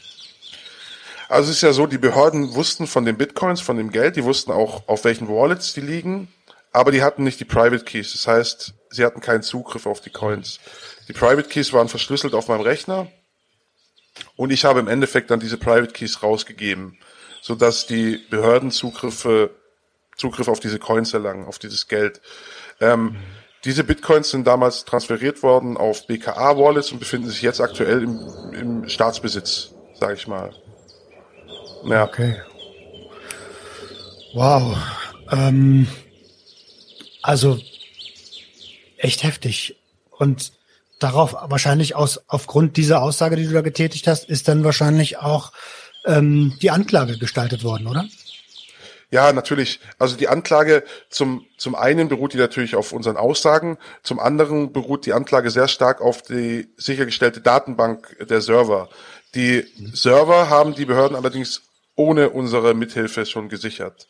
Also ich weiß jetzt im Nachhinein auch durch, den, durch die Beweisaufnahme und so weiter, dass die Behörden schon vorher Zugriff auf die Server hatten. Und zwar nicht nur äh, digitalen Zugriff, sage ich jetzt mal, sondern tatsächlich auch physischen Zugriff auf die Server. Also die Server waren schon sichergestellt, ohne unser Zutun. Ähm, okay, wahrscheinlich so eine, äh, äh, wie heißt das, Soko Cybercrime oder sowas. Ähm, die, die haben sich da reingehackt oder was haben die denn gemacht? Da merkst du mal, dass ich überhaupt gar keine Ahnung von der Thematik habe. Also bei uns, die Server lagen ja bei Cyberbanker, ist ja auch, äh, die sind, ja auch quasi, es waren Szene-Hoster, die gerade auch äh, im Prozess haben, weil natürlich viele mhm. illegale Sachen gehostet wurden. Und diese Cyberbanker war auch schon in Fokus der Behörden, sage ich mal. Und es kam raus, ja. Sorry, sorry, sorry, dass ich jetzt unterbreche, aber ist das das Ding, was in diesem alten Bundeswehrbunker ist? Genau, richtig. Ah, okay, alles klar. Und da haben wir quasi gemietet. Du kannst dir vorstellen wie ein Hoster, wie Strato oder 1 1, nur dass die halt, sage ich mal, auf Anonymität sehr achten. Nicht fragen, wie du heißt, Bitcoins kannst du bezahlen, ne? Und ich weiß im Rahmen der Beweisaufnahme, da sprechen natürlich auch die BKA-Beamte vor Gericht, die da ermittelt haben, dass dort, komm, ich kann es jetzt sagen, dass diese Server sichergestellt wurden mit einem Durchsuchungsbeschluss. Die sind dahin zu Cyberbanker, äh, haben quasi rausgefunden, die IPs, die gehören dazu, sind dann dahin mit einem Durchsuchungsbeschluss und haben die Server dort sichergestellt. Und so sind die dann auch an die Datenbank gekommen. Das heißt eigentlich, also es gibt, es gibt kein unnachvollziehbares Verbrechen, auch im Darknet nicht.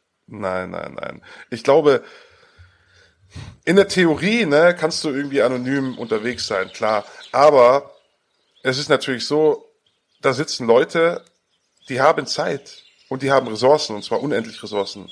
Und die warten darauf, dass du einen Fehler machst oder dass irgendwo ein Fehler, du musst den Fehler nicht mal selber machen, dein VPN-Anbieter liegt oder irgendwas. Und ich glaube, theoretisch ist es möglich, praktisch wenn die dich wollen, kriegen die dich. Also da ist man auch, auch in der Frau-Szene, die Leute sind so arrogant zu glauben, dass die Behörden nichts drauf haben oder dass man denen von der Schippe springen kann. Das kommt nur drauf an, wie arg die es wollen. Mhm. Die haben nicht unendlich Ressourcen, um jeden kleinen Fisch irgendwie zu packen. Aber wenn die dich haben wollen, dann kriegen die dich auch und die haben, die schlafen ja auch nicht, ne? Das sind ja keine dummen Menschen, die da arbeiten. Nee, Man unterschätzt Gegenteil. es. Ja. Ganz im Gegenteil. Ähm, wie viele Anklagepunkte sind zustande gekommen?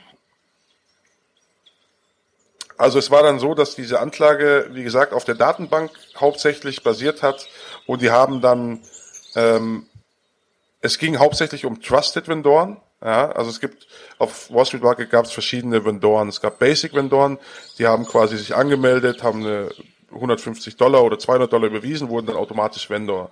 Dann gab es Trusted Vendoren. Ja. Nur für, für die Leute, die sich mit, äh, mit Online-Marketing nicht auskennen, Vendor ist ein Vertriebler, ne? Ein Verkäufer, genau im Endeffekt auf der mhm. Plattform. Und dann gab es Verkäufer, die einen Trusted-Status haben. Diese wurden manuell freigeschaltet, beziehungsweise extra. Und ähm, ja, auf diese Verkäufer hat sich die Anklage dann auch gerichtet und konkret wurden uns dort 196 Fälle vorgeworfen, 196 Mal, wo die nicht geringe Menge überschritten war und da quasi 196 Mal bandmäßiger Drogenhandel plus ähm, Tat 197 Untreue, weil wir einen Exit-Scam gemacht haben. Exit-Scam ist, ähm, ist Abhauen mit der Kohle. Kurz gesagt, genau das. Also Exit-Scam ist im Endeffekt äh, in der Praxis hat es so ausgesehen, dass wir gesagt haben, okay, das Geld wird nicht mehr an die Verkäufer weitergeleitet, wir stecken uns das selber ein. Unehrenhaft, aber so ist es gelaufen. Ja, also sind wir mal ganz ehrlich, unter kriminellen Ehre zu suchen, es, es wird gerne gesagt, ja, Ehrenmann, aber äh, ja, ich hätte es wahrscheinlich, wenn ich, äh, wenn ich die Möglichkeit gehabt hätte, hätte ich es wahrscheinlich genauso gemacht, ja. Ähm, und dann mich verpisst und aufgehört. Und das war wahrscheinlich auch der Plan, ne? Genau. Und dadurch, dass wir quasi diesen Exit-Scam gestartet haben, also die Behörden hatten ja schon, wie gesagt, Zugriff auf unsere Server. Und durch diesen Exit-Scam war die Vermutung von den Behörden, dass wir von den Ermittlungen Wind bekommen haben und uns absetzen wollen mit dem Geld. Deswegen kam auch der Zugriff. Ich kann nur spekulieren, aber ich schätze mal, dass die Behörden sonst diese Sache noch als Honeypot hätten laufen lassen. Honeypot heißt, sie haben natürlich Zugriff auf die Server, können genau sehen, was abgeht und versuchen dann natürlich Käufer und Verkäufer zu identifizieren, so viel wie gehen. Ähm, Beispiele wären zum Beispiel Hansa Market, da wurde das auch so gemacht. Hm. Ein Honeypot ist, wie der Name schon sagt, der Honig, der Honigtopf, der halt lecker schmeckt und wo der Bär angelockt werden soll, ne? Genau. Ach du Scheiße. Ey, und ähm, was ich aber nicht ganz verstanden habe in der ganzen Nummer ist, ey, du hast doch niemals ein Paket in der Hand gehabt. Warum bist du wegen Drogen, äh, wegen bandenmäßigem Drogenhandel angeklagt? Ja, das war auch für uns der große Schock. Der Ermittlungstatbestand war ja noch ein anderer.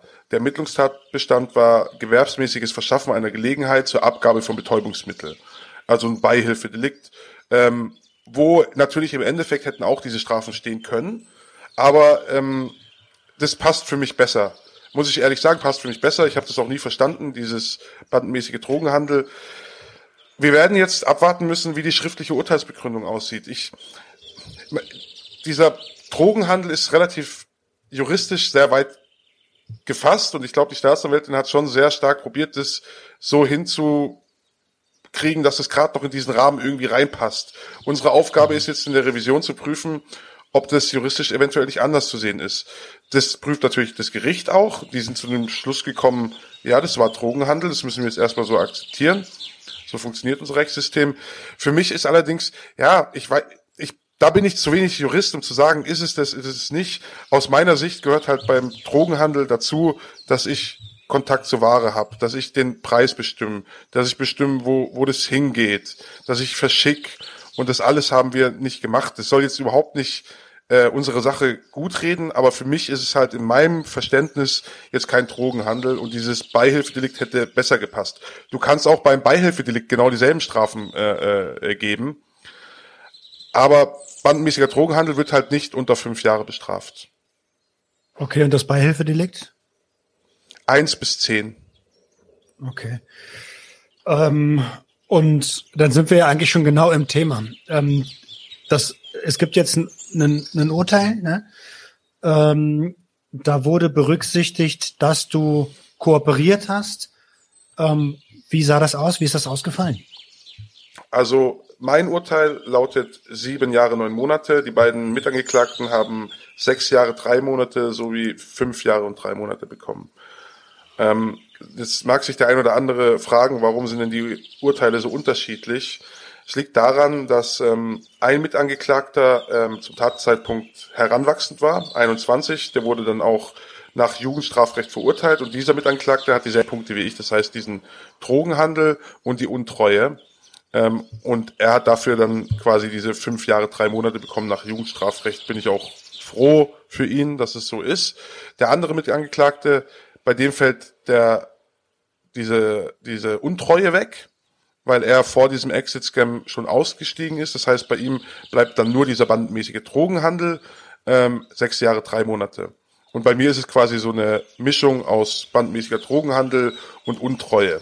Und wenn man sich jetzt mal ähm, die Tatbestände anguckt, bandmäßiger Drogenhandel, fünf bis 15 Jahre, und wenn man dann noch dazu guckt, was uns vorgeworfen wird, was für eine Mengen, ähm, ist, sind natürlich die Strafen aus, aus dem Gesichtspunkt dieses Tatbestandes relativ weit unten angesetzt.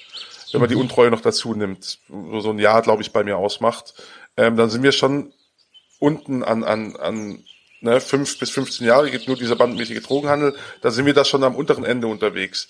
Unsere Hoffnung war natürlich nichtsdestotrotz, dass wir da entweder auf diese Beihilfe gehen können, hätte das Gericht ja auch machen können, oder dass wir einen minderschweren Fall draus machen, da wäre diese Strafandrohung von mindestens fünf Jahren weg und man hätte auch runtergehen können. Wir haben tatsächlich schon eher auf dreieinhalb bis viereinhalb, fünf Jahre sowas spekuliert im Endeffekt. War schon ein Hammer für uns, das Urteil. Okay. Ähm, also ich versuche das jetzt als Außenstehender mal zu betrachten. Ähm, wenn man jegliche Sympathie wegnimmt. Ne? Und ich weiß, dass du mega viel Sympathie gesammelt hast durch Pro7. Ähm, oder auch weil du einfach ein gerader Typ bist, muss man ja auch sagen. Ähm, sind die sieben Jahre, neun Monate unter angesichts des Anklagepunktes eigentlich okay, oder? Ja, muss man klar sagen. Also, wie, wie gesagt, ich, ich sage es ja auch immer wieder, wenn ich das objektiv betrachte und wir, wir tun jetzt mal das weg, dass irgendwie jemand sagt, nee, ist es aber nicht. Es ist Drogenhandel. So hat's Gericht entschieden. Fakt. Also müssen wir jetzt davon ausgehen. So. Und da gibt's ganz andere Jungs, die denen weniger vorgeworfen wurde und die deutlich länger sitzen. Fakt. Da, hätt's auch, da kann es auch einen Zwölfer geben oder einen 15er, wenn es ganz dumm läuft bei, bei solchen Mengen. Und natürlich wurde berücksichtigt, dass wir sehr aktiv mitgearbeitet äh, haben. Und das Gericht sagt halt, okay, es ist Drogenhandel, wir berücksichtigen es. Deswegen äh, unter diesem äh, äh Gesichtspunkt des Drogenhandels setzen wir unten an. Es ist nicht so viel objektiv gesehen. Also, und man muss auch nochmal ganz deutlich an der Stelle sagen, ähm, niemand sitzt ja seine komplette Haft äh, Strafzeit ab. Ne? Du also hast, selten, äh, da musst du schon dir Mühe geben, dass du das schaffst als erster Büßer. ähm, was ist denn dein Plan, um die Zeit zu verringern? Ja, ich habe mir natürlich da Gedanken gemacht, auch schon eine Weile. Ich möchte tatsächlich ähm, ein Studium machen, einfach, dass ich die Zeit sinnvoll nutze. Und ich spiele auch mit dem Gedanken, ein Buch zu schreiben. Ähm, ich weiß aber noch nicht, muss ich schauen, ob das dann auch für die Öffentlichkeit ist oder erstmal nur für mich, um einfach auch dieses, es ist ja alles noch frisch ich, und ich habe da, ich habe auch gemerkt jetzt durch diese, dadurch, dass ich mich damit beschäftige, kann ich gut reflektieren und mir nochmal irgendwie mit mir selber besser ins Reine kommen. Und ähm, das sind so die zwei Sachen, die ich, äh, die ich in der Haftzeit machen möchte. Und dann denke ich, kann ich auch sagen, okay, ich habe die Zeit nicht weggeworfen. Mhm. Also ich glaube, Studium ist, ist eigentlich das Perfekte. So blöd wie ja. es klingt, ne? Also du hast die wahrscheinlich die 23.1, wenn du nicht arbeitest. Ähm, und selbst wenn du arbeitest, hast du ja noch mega viel Zeit da drin, die, die einfach nicht vergeht. Ähm, ja. Also ist das Studium, glaube ich, wirklich die, die perfekte, ach, der perfekte Zeitvertreib, so blöd wie es klingt. Ne? Ja, ist so. Und ähm, welche Richtung? Also du bist ja, du bist ja versierter ITler. Äh, wahrscheinlich wird es in die Richtung gehen, oder? Ja, wahrscheinlich sowas wie Wirtschaftsinformatik, sowas in die Richtung, auf jeden Fall im IT-Bereich. Mich interessiert auch äh, Jura sehr stark, aber das kannst du als Fernstudium und so vergessen. Ne? Da gibt's ja auch Voraussetzungen in Deutschland, kann nicht jeder Jura studieren. Aber tatsächlich durch diese ganzen, ne, durch diese zwei Jahre, wo ich mich jetzt auch mit Rechten und Gesetz ähm, beschäftigt habe, wäre Jura auch sehr interessant, aber es wird in die Richtung IT gehen, auf jeden Fall. Okay. Und Jura ist auch echt hart. Also ein Kumpel von mir, der studiert gerade Jura in Frankreich, weil es da ein bisschen einfacher ist. Ähm, und er ist Franzose und kann dann europaweit arbeiten, aber der ist nur nächtelang, der macht nichts anderes als lernen, lernen, lernen. Und das ist alles auswendig lernen. Genau. Ähm, boah, so viel mit, mit Verstehen und Umsetzen und keine Ahnung, das ist auch nur mein, mein, mein Theorie, meine theoretische Sicht von außen, hat es nichts zu tun. Du musst halt viel wissen, einfach. So, du mhm. musst halt die Gesetzestexte können. Um, ähm, ich glaube, die IT ist da schon, also ich meine, du arbeitest ja eh schon äh, noch im SEO-Marketing und so, ne? Äh, und ich, also ich sehe dich tatsächlich irgendwann als, als großes IT-Unternehmen, als Sicherheitsunternehmen, als Sicherheitsberater. Ja, ich möchte auch tatsächlich ähm, neben meiner Prävention dann später auch, was mein Berufsleben angeht, schon so in die Richtung gehen. Also es ist auch tatsächlich so, dass natürlich, ähm, muss ich auch klar sagen, dass sich auch durch diesen Schritt in die Öffentlichkeit sich auch Türen geöffnet haben für mich. Es hört sich jetzt, jetzt sagen, ne, dann bin ich jetzt auch mit dem Vorwurf irgendwie konfrontiert, ja, der war kriminell und macht jetzt Geld damit. Ja, kann man sagen, aber ähm, klar gucke ich, dass ich mein, dass ich irgendwie meinen Lebensunterhalt verdiene. Und ich bin jetzt auch, wir sind aktuell ähm, an einem Projekt dran, das auch noch wahrscheinlich vor meiner Haftzeit losgeht. Kann ich leider noch nicht so viel zu sagen. Mit anderen Geschäftspartnern hat aber auch was ähm, mit IT zu tun. Und äh, da freue ich mich auf jeden Fall drauf, dass ich da neue Aufgaben gefunden habe und auch irgendwas, wo ich meine Zeit reinstecken kann. Ne? Also ohne zu wissen, was es ist, natürlich wünsche ich dir dabei ganz, ganz viel Erfolg, so wie sowieso bei allem, weißt du ja. Ähm, sehr, sehr gern. Und ähm, ich möchte nochmal an der Stelle dazu sagen, hey, klar, Menschen bauen Scheiße und Menschen werden dafür in der Regel verurteilt und danach ist dann auch mal wieder gut. Natürlich ist es vollkommen in Ordnung, wenn du aus der Erfahrung, die du gemacht hast, die eine besondere Erfahrung ist, die nicht jeder Mensch macht, daraus irgendwann einen Vorteil für dich selber ziehst. Alles andere wäre dumm. Sind wir doch mal ganz ehrlich. Ähm, also, na klar können da draußen Stimmen sagen, öh, der nutzt jetzt seine Kriminalität, um damit Geld zu machen. Oder bei mir, der nutzt jetzt seine Junkie-Karriere, um damit Geld zu machen. Aber also ganz ehrlich, wenn man Geld machen will, dann sucht man sich einen anderen Sektor aus. Also das ist eher, eher ähm, zurückgeben an die Gesellschaft. Verstehe ich das bei dir auch so in die Richtung? Ja, also mir ist es ja auch wirklich wichtig, irgendwie, ne, wiedergutmachen ist so ein Wort, das geht nicht, aber ich möchte natürlich schon was zurückgeben und ich möchte halt vor allem, dass vielleicht andere Menschen was lernen aus meinen Erfahrungen im Endeffekt. Weil wir sind ja nichts anderes außer die Summe unserer Erfahrungen. Ja, und ähm, ich glaube, mit meinen Erfahrungen kann ich halt einfach vielen Menschen helfen, sei es jetzt Jugendlichen, die in eine falsche Richtung gehen, sei es Menschen, die die Probleme mit IT-Sicherheit haben, ist ja auch ein Riesenthema. Ähm, sei es Menschen, die vielleicht gerade aktuell in der Frauszene sind. Ich habe erst jüngst ähm, Kontakt gehabt mit jemandem, der ist gerade noch aktuell in der Frauszene und die Leute überlegen sich jetzt auch, scheiße, ähm, ist es das wert. Ne? Und das sind, glaube ich, alles Sachen, ähm, die sind mir wichtig. Und wenn ich dabei noch Geld verdienen kann, dann ist das für mich absolut in Ordnung.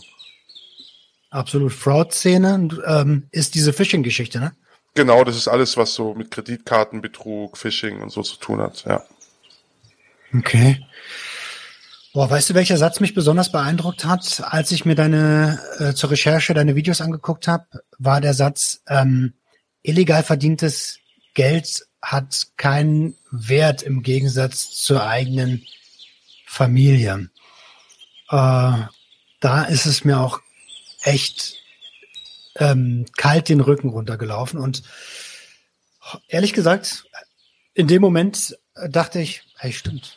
Äh, äh, es ist was, was ich mittlerweile verstanden habe, aber was ich so noch nicht ausgesprochen habe. Also, boah, sehr beeindruckend. Sehr, sehr beeindruckend. Und du stehst ja auch weiterhin im Arbeitsleben, ne? Ja, ich stehe weiter im Arbeitsleben, bin da natürlich auch ähm, sehr froh drum, muss ich sagen.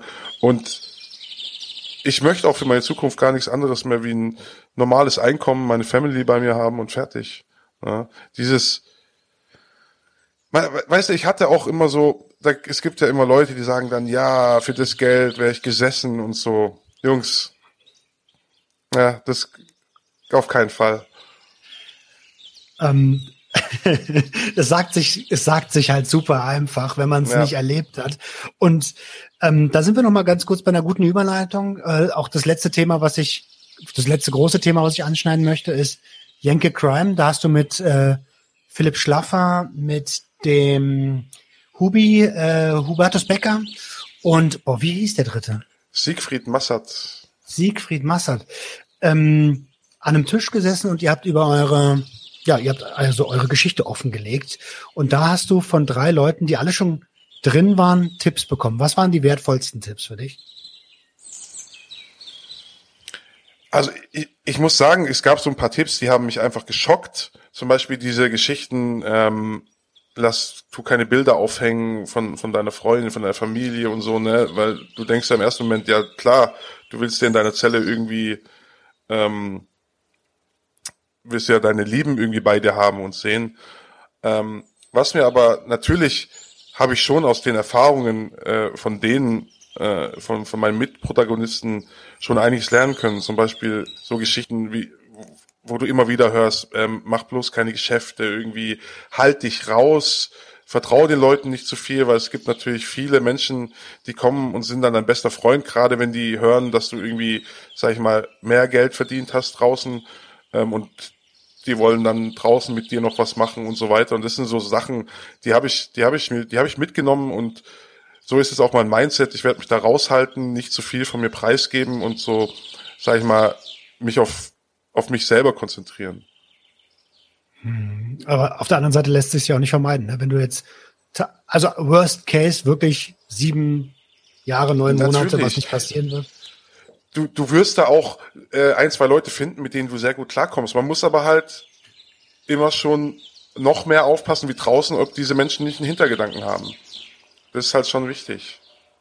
Ja, ich glaube, auch da wird dir die Zeit ähm, und die Erfahrung äh, äh, von deinem Business und auch von der Bundeswehr garantiert weiterhelfen, weil man lernt einfach Menschenkenntnis ein bisschen besser. Ja, absolut. Mm, wie ist es mit den Dreharbeiten generell gewesen? Wie haben dir, haben, also haben die dir nochmal geholfen, darüber, dir darüber bewusst zu werden, was da eigentlich in deiner Vergangenheit passiert ist und was du da eigentlich getan hast? Ja. Also muss ich klar sagen, diese, diese Dreharbeiten waren halt einfach, weil du halt wirklich alles ins, ins Detail nochmal irgendwie aufgerollt hast, war das für mich natürlich schon echt eine Möglichkeit, einfach nochmal alles wirklich zu reflektieren und, und sich auch damit intensiv zu beschäftigen. Weil klar hast du auch so davor dich damit beschäftigt, aber man hat es auch immer so ein bisschen beiseite gedrängt und es ist natürlich anstrengend, ne, wenn man Scheiße gebaut hat, sich damit auch wirklich, wirklich zu beschäftigen. Und das habe ich während der Dreharbeiten gemacht und das war, glaube ich, auch so, es hat mir sehr geholfen, auch für mich so einzugestehen, hey, du hast richtig Scheiße gemacht und hey, es gibt auch Opfer, weil natürlich ist so diese Internetkriminalität was Abstraktes, weil du siehst keine Opfer.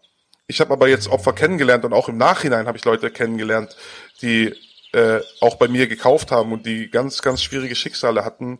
Und ich muss sagen, diese, dieser Dreh hat mir schon sehr geholfen, ähm, auch nochmal so ein bisschen aus der Distanz auf mich selber zu gucken und, und die Sache anders zu bewerten. Ja, das glaube ich dir sofort. Also gerade wenn man dann sieht, dass es, also dass es auf einmal nicht mehr virtuell ist, sondern real, dann äh, macht das garantiert was mit einem. Du hast dich ja sogar mit einem getroffen, ne? Ja, wurdest doch, äh, war da nicht sowas wie eine Gegenüberstellung irgendwie? Genau, ich habe einen getroffen und äh, bei ihm war es so, dass quasi Identitätsdiebstahl ähm, stattgefunden hat. Das heißt, es haben Menschen, er ist Moderator und äh, Radiomoderator auch und Speaker und ist natürlich mit seinen Social Media Kanälen und so weiter relativ stark vertreten mit vielen Bildern. Und Menschen haben diese Bilder genommen und haben quasi eine Fake-Firma um ihn herum gebaut als Geschäftsführer. Und naja, und haben dann Investoren betrogen und, und, und Menschen, die investieren. Und da ging es um einen Schaden von 500 Millionen Dollar. So irgendwann kam das raus und dann haben ihm natürlich Leute geschrieben, hey, du schuldest uns Geld, obwohl er es natürlich gar nicht war. Und für ihn war das natürlich heftig, weil er sich am Anfang natürlich auch nicht mehr auf die Straße getraut hat. Ist ja klar, ne? Weil die Leute denken dann irgendwie, er steht dahinter. Es wurde allerdings nur irgendwie seine Bilder benutzt und seine Identität. Und es war schon eine heftige Geschichte, muss ich, muss ich wirklich sagen. Also da ist mir auch die Kinnlade runtergeklappt, weil sowas habe ich auch noch nicht gehört. 500 Millionen Dollar, das musst du mir überlegen. Also das dass der noch lebt. da gibt's bestimmt auch Leute, die ihn umlegen wollen, ne? Ja, der hatte auch Drohungen am Anfang und sagt wirklich, und es war für mich auch, also dieser Dreh war für mich auch sehr, sehr aufregend, weil du kommst dann rein und der Typ sagt dir, was du machst, finde ich scheiße. So das erste Mal in deinem Leben sagt dir ein reeller Mensch, was du machst, ist Kacke. Und das Schlimme ist ja, der hat recht. Und dann musst du dich mal konfrontieren mit so einem. Ne? Und es ist gar nicht so einfach. Und äh, auch das hat mir sehr geholfen. Es war halt nur so, dass natürlich dieser Fall so nicht hundertprozentig auf mich gematcht hat. Klar gibt's da auch, sag ich mal, diese Fraud und Identitätsdiebstahl. Aber ich habe ich hab halt durch die Dreharbeiten im Nachhinein viele Menschen kennengelernt, die sich auch bei mir gemeldet haben und auch gesagt haben, ey, ähm, einer bleibt, ist mir ganz besonders in Erinnerung, der hat sich äh, über Instagram damals gemeldet und er sagt, ja Mann, du hast Scheiße gebaut. Und es ist auch, du hast auch eine Schuld, weil die Sache einfach so einfach gemacht wird. Ja, ähm, ich klick zwei, dreimal und dann kommen die Drogen zu mir nach Hause und ich muss nicht in eine Pusherwohnung, ich muss nicht auf der Straße bei irgendwelchen Leuten was kaufen. Die Hemmschwelle ist geringer und das ist Fakt. Und er hat mir auch, und so, solche Gespräche öffnen mir einfach die Augen und helfen mir auch so zu reflektieren und auch mir selber einzugestehen, ich habe Scheiße gebaut und damit auch mit mir selber ins Reine zu kommen, einfach irgendwo. Ja, ganz normales, also reflektieren, ne? Das so so verarbeitet man ja, ja. Ähm, verarbeitet man ja und äh, so wächst man auch und ich glaube, ähm, auch wenn das Ergebnis für alle Beteiligten scheiße ist, ähm, ja, du kannst daraus nur, nur wachsen, so. Ähm, ich würde jetzt gerne noch einmal den Bogen schlagen zu deiner Zukunft. Die, die sieben, also voraussichtlich 7,9 Jahre kennen wir ja. Aber was ist dein Plan? Was hast du vor? Wie möchtest du in Zukunft ähm, auftreten? Ja, wie gesagt, für die Zukunft ist mir die Prävention sehr wichtig. Da werde ich auch tatsächlich jetzt noch vor der Haft ähm, einiges machen. Ich bin ja jetzt beim Maximilian Pollock Sichtweisen e.V. mit dabei, ähm, darf da auch ins Mentorenprogramm, das heißt ähm, an Schulen. Und da bin ich ihm sehr dankbar, äh, dass ich dieses Netzwerk nutzen kann, weil natürlich ist es sehr viel einfacher, Präventionsarbeit ähm, zu machen, wenn du da einen, einen großen Verein im Rücken hast, ne, die Kontakte zu Schulen haben und so weiter. Äh, ich glaube, jeder, der irgendwie mal selber einen Verein gegründet hat, der weiß, was für ein Pain das ist, äh, da irgendwie Fuß zu fassen. Ähm, das ist die eine Richtung, die ich machen möchte. Äh, also gerade auch diese, diese Prävention, was, was Darknet angeht und, und Menschen aufzeigen, hey, da, da gibt's was, wo man vielleicht mal hingucken muss. Da müssen vielleicht Eltern auch mehr hingucken, was ihre Kinder machen, weil, ne, die, es war bei mir auch so, die Eltern wissen nicht, was die Kids machen. Und die Kids sind nicht so doof, ey. Das, die eignen sich ganz schnell Sachen an und gehen da in Richtungen, die vielleicht nicht so gut sind. Ähm, und auf der anderen Seite möchte ich natürlich dann später auch ähm, in Richtung Cybersecurity gehen. Da einfach äh, Unternehmen auch helfen, ähm, vielleicht äh, äh, ihre ihre Daten besser zu schützen, äh, ihre Webauftritte und gerade bei KMUs, also bei mittelständigen, äh, bei mittelständischen Unternehmen ist es ein Thema, wo, wo einfach gar nicht angegangen wird und wo es viele äh, Angriffspunkte gibt, sage ich mal. Ja, ich sag nur WP-Admin. Ja, genau, genau, ganz genau. Da fängt's ja und äh, da fängt's ja schon an. Ne? Da fängt's ja schon an. Ich, ich glaube, von von 100 Prozent, die die WordPress nutzen, machen irgendwie zwei Prozent ändern den den Admin-Pfad. Ja, da fängt das sind so Kleinigkeiten. Ja, also Kleinigkeiten, die zu, die einfach die Tür öffnen. So, das ist ja, da, also da gibt's äh, auf jeden Fall einen großen Markt für dich für die Zukunft. Ähm, ich habe so ein paar Standardgeschichten, die ich in jeder Episode einbaue. Und zwar, die erste ist, ähm, wenn du dich selber anrufen könntest in der Vergangenheit, wann würdest du dich anrufen? Was würdest du dir sagen? Boah, das ist eine gute Frage. Ich würde mich wahrscheinlich, also ich würde mich wahrscheinlich, ich würde wahrscheinlich relativ weit zurückdrehen und würde mich anrufen, so im Alter von 18 Jahren, weil da war ich nur interessiert, habe aber nicht wirklich aktiv was gemacht, groß. Und da würde ich sagen, hey Junge, ähm, gut, dass du dich für, für Sachen interessierst, gut, dass du selber lernen möchtest, aber nutz, nutz doch deine Fähigkeiten und dein, dein Drang, etwas Neues kennenzulernen für, für was Legales. Bau dir was Legales auf. Das würde ich mir sagen. Ansonsten würde ich tatsächlich gar nicht so viel anders machen. Ich glaube, das würde reichen, um einen jungen Mann dazu zu bewegen, ähm, vielleicht in eine andere Richtung zu gehen und dann wird ein Leben ganz anders aussehen. Ja, also du, du bist ja Unternehmer gewesen. Und ob das, ich, ich gehe ganz stark davon aus, bei der Energie, die ihr da reingesteckt habt, wäre das auch ein erfolgreiches Unternehmen geworden, ähm, legales Unternehmen geworden. 100 Prozent. Bin ich mir auch und, ganz sicher, ähm, ja.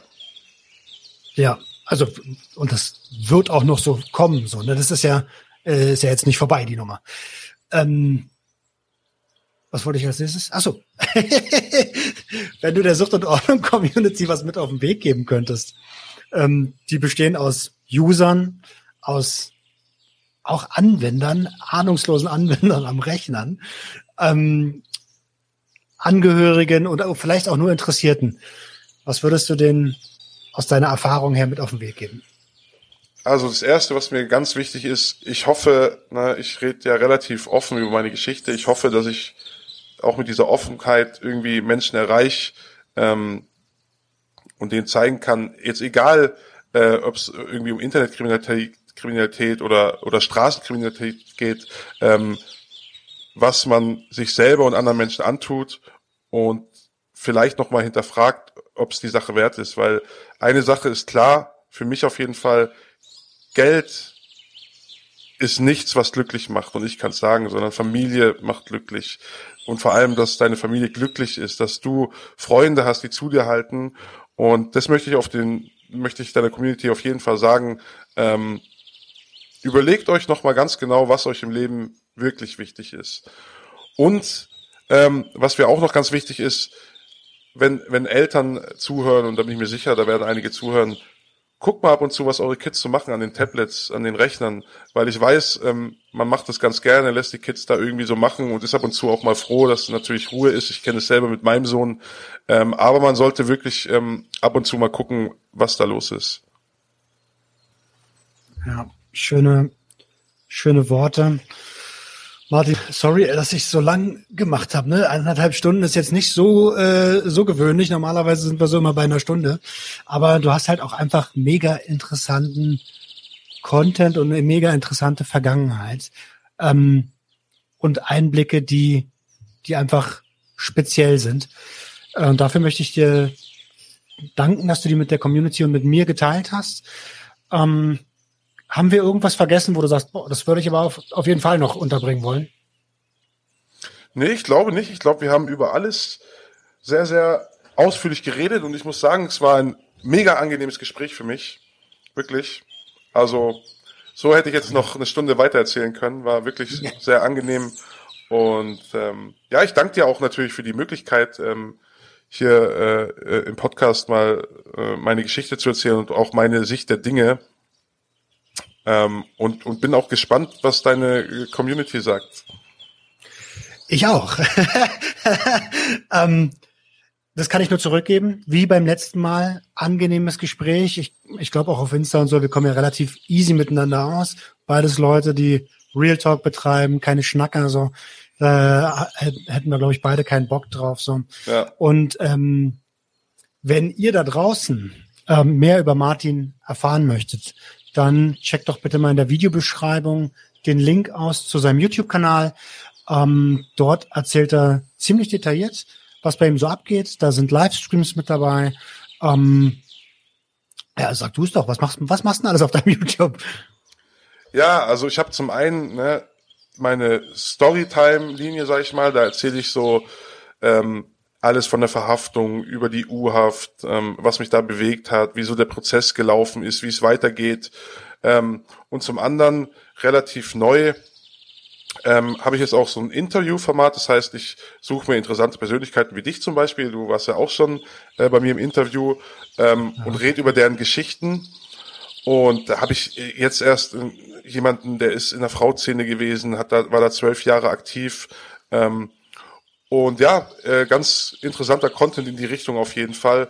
Und es gibt ab und zu auch mal so ein bisschen was leicht verdauliches, so ein paar Vlogs, ähm, einfach so mein Alltag, genau. Und da dürft ihr gerne vorbeigucken, wenn euch das interessiert. Ja, kann ich euch nur empfehlen. Ähm, wie gesagt, Link ist unten in der Videobeschreibung. Und natürlich auch der Link zu Insta. So, alter Falter, anderthalb Stunden. Ähm, Martin, ich danke dir von ganzem Herzen und wünsche dir für die Zukunft nur das Beste. Wir sind in Kontakt, wenn irgendwas ist oder du irgendwo Unterstützung im Thema psychotrope Substanzen brauchst, dann melde dich gern. Ähm, andersrum werde ich das genauso tun. Und, sehr gerne, ja. ja. Hat mir ich, sehr Spaß gemacht, war wirklich mega angenehm, tolles Interview. Ähm, man merkt, dass du das schon eine Weile machst. Also wirklich top. Dankeschön, Dankeschön. Mir ist immer wichtig, dass der Gegenüber sich wohlfühlt und ich hoffe, dass Ich habe mich sehr, sehr wohl gefühlt, muss ich wirklich sagen. Also es war, es kam, kam jetzt auch nicht vor wie anderthalb Stunden. muss ich echt sagen. Also. Mir auch nicht. Ich bin immer mittendrin statt nur dabei. Ähm, ja, cool. Freut mich wirklich sehr. Ähm, haben wir noch irgendwas, wo kann ich dich aus dem Gespräch entlassen? Wie, wie ist denn dein, deine Gefühlslage jetzt gerade? Du, ich fühle mich gut. Mir tut es immer wirklich sehr gut, darüber zu reden, muss ich wirklich sagen. Ich fühle mich da gut. Und es, ist auch wirklich so, ich bin mittlerweile, ähm, bin ich mit mir im Reinen. Muss ich wirklich sagen. Ich habe ich hab eine Hausnummer, ich weiß, wo es hingeht. Ich, mir geht's gut. Und, und sowas tut mir wirklich gut, wenn, wenn dann auch ne, diese Geschichte irgendwie auf, auf so Kanälen irgendwie verbreitet wird und ich dann weiß, ich, ich erwische ein paar Menschen und ich weiß, mit solchen Geschichten wenn es nur einer ist, du erwischst da jemanden, der, der, der nochmal irgendwie drüber nachdenkt. Und es muss ja gar, das müssen ja gar nicht Cyberkriminelle sein, sondern es gibt ja viele Menschen, die vielleicht Scheiße bauen. Und äh, deswegen, mir geht's, mir geht's super. Also muss ich echt sagen. Ja. Mega, mega, mega. Okidoki, dann machen wir hier einen Cut. Ihr Lieben ja. da draußen, ich wünsche euch ein ganz, ganz tolles Wochenende. Martin, wie gesagt, für dich nur das Beste. Und ähm, wir hören uns nächste Woche wieder. Äh, habt ein schönes Wochenende. Ciao, ciao. Das war Sucht und Ordnung. Schaltet auch beim nächsten Mal wieder ein. Wenn ihr Anmerkungen habt oder selbst zu Gast sein wollt, um mit uns über euren Konsum zu sprechen, Schreibt uns gerne jederzeit. Und wenn es euch gefallen hat, folgt uns auf Facebook und Instagram. Bis bald bei Sucht und Ordnung.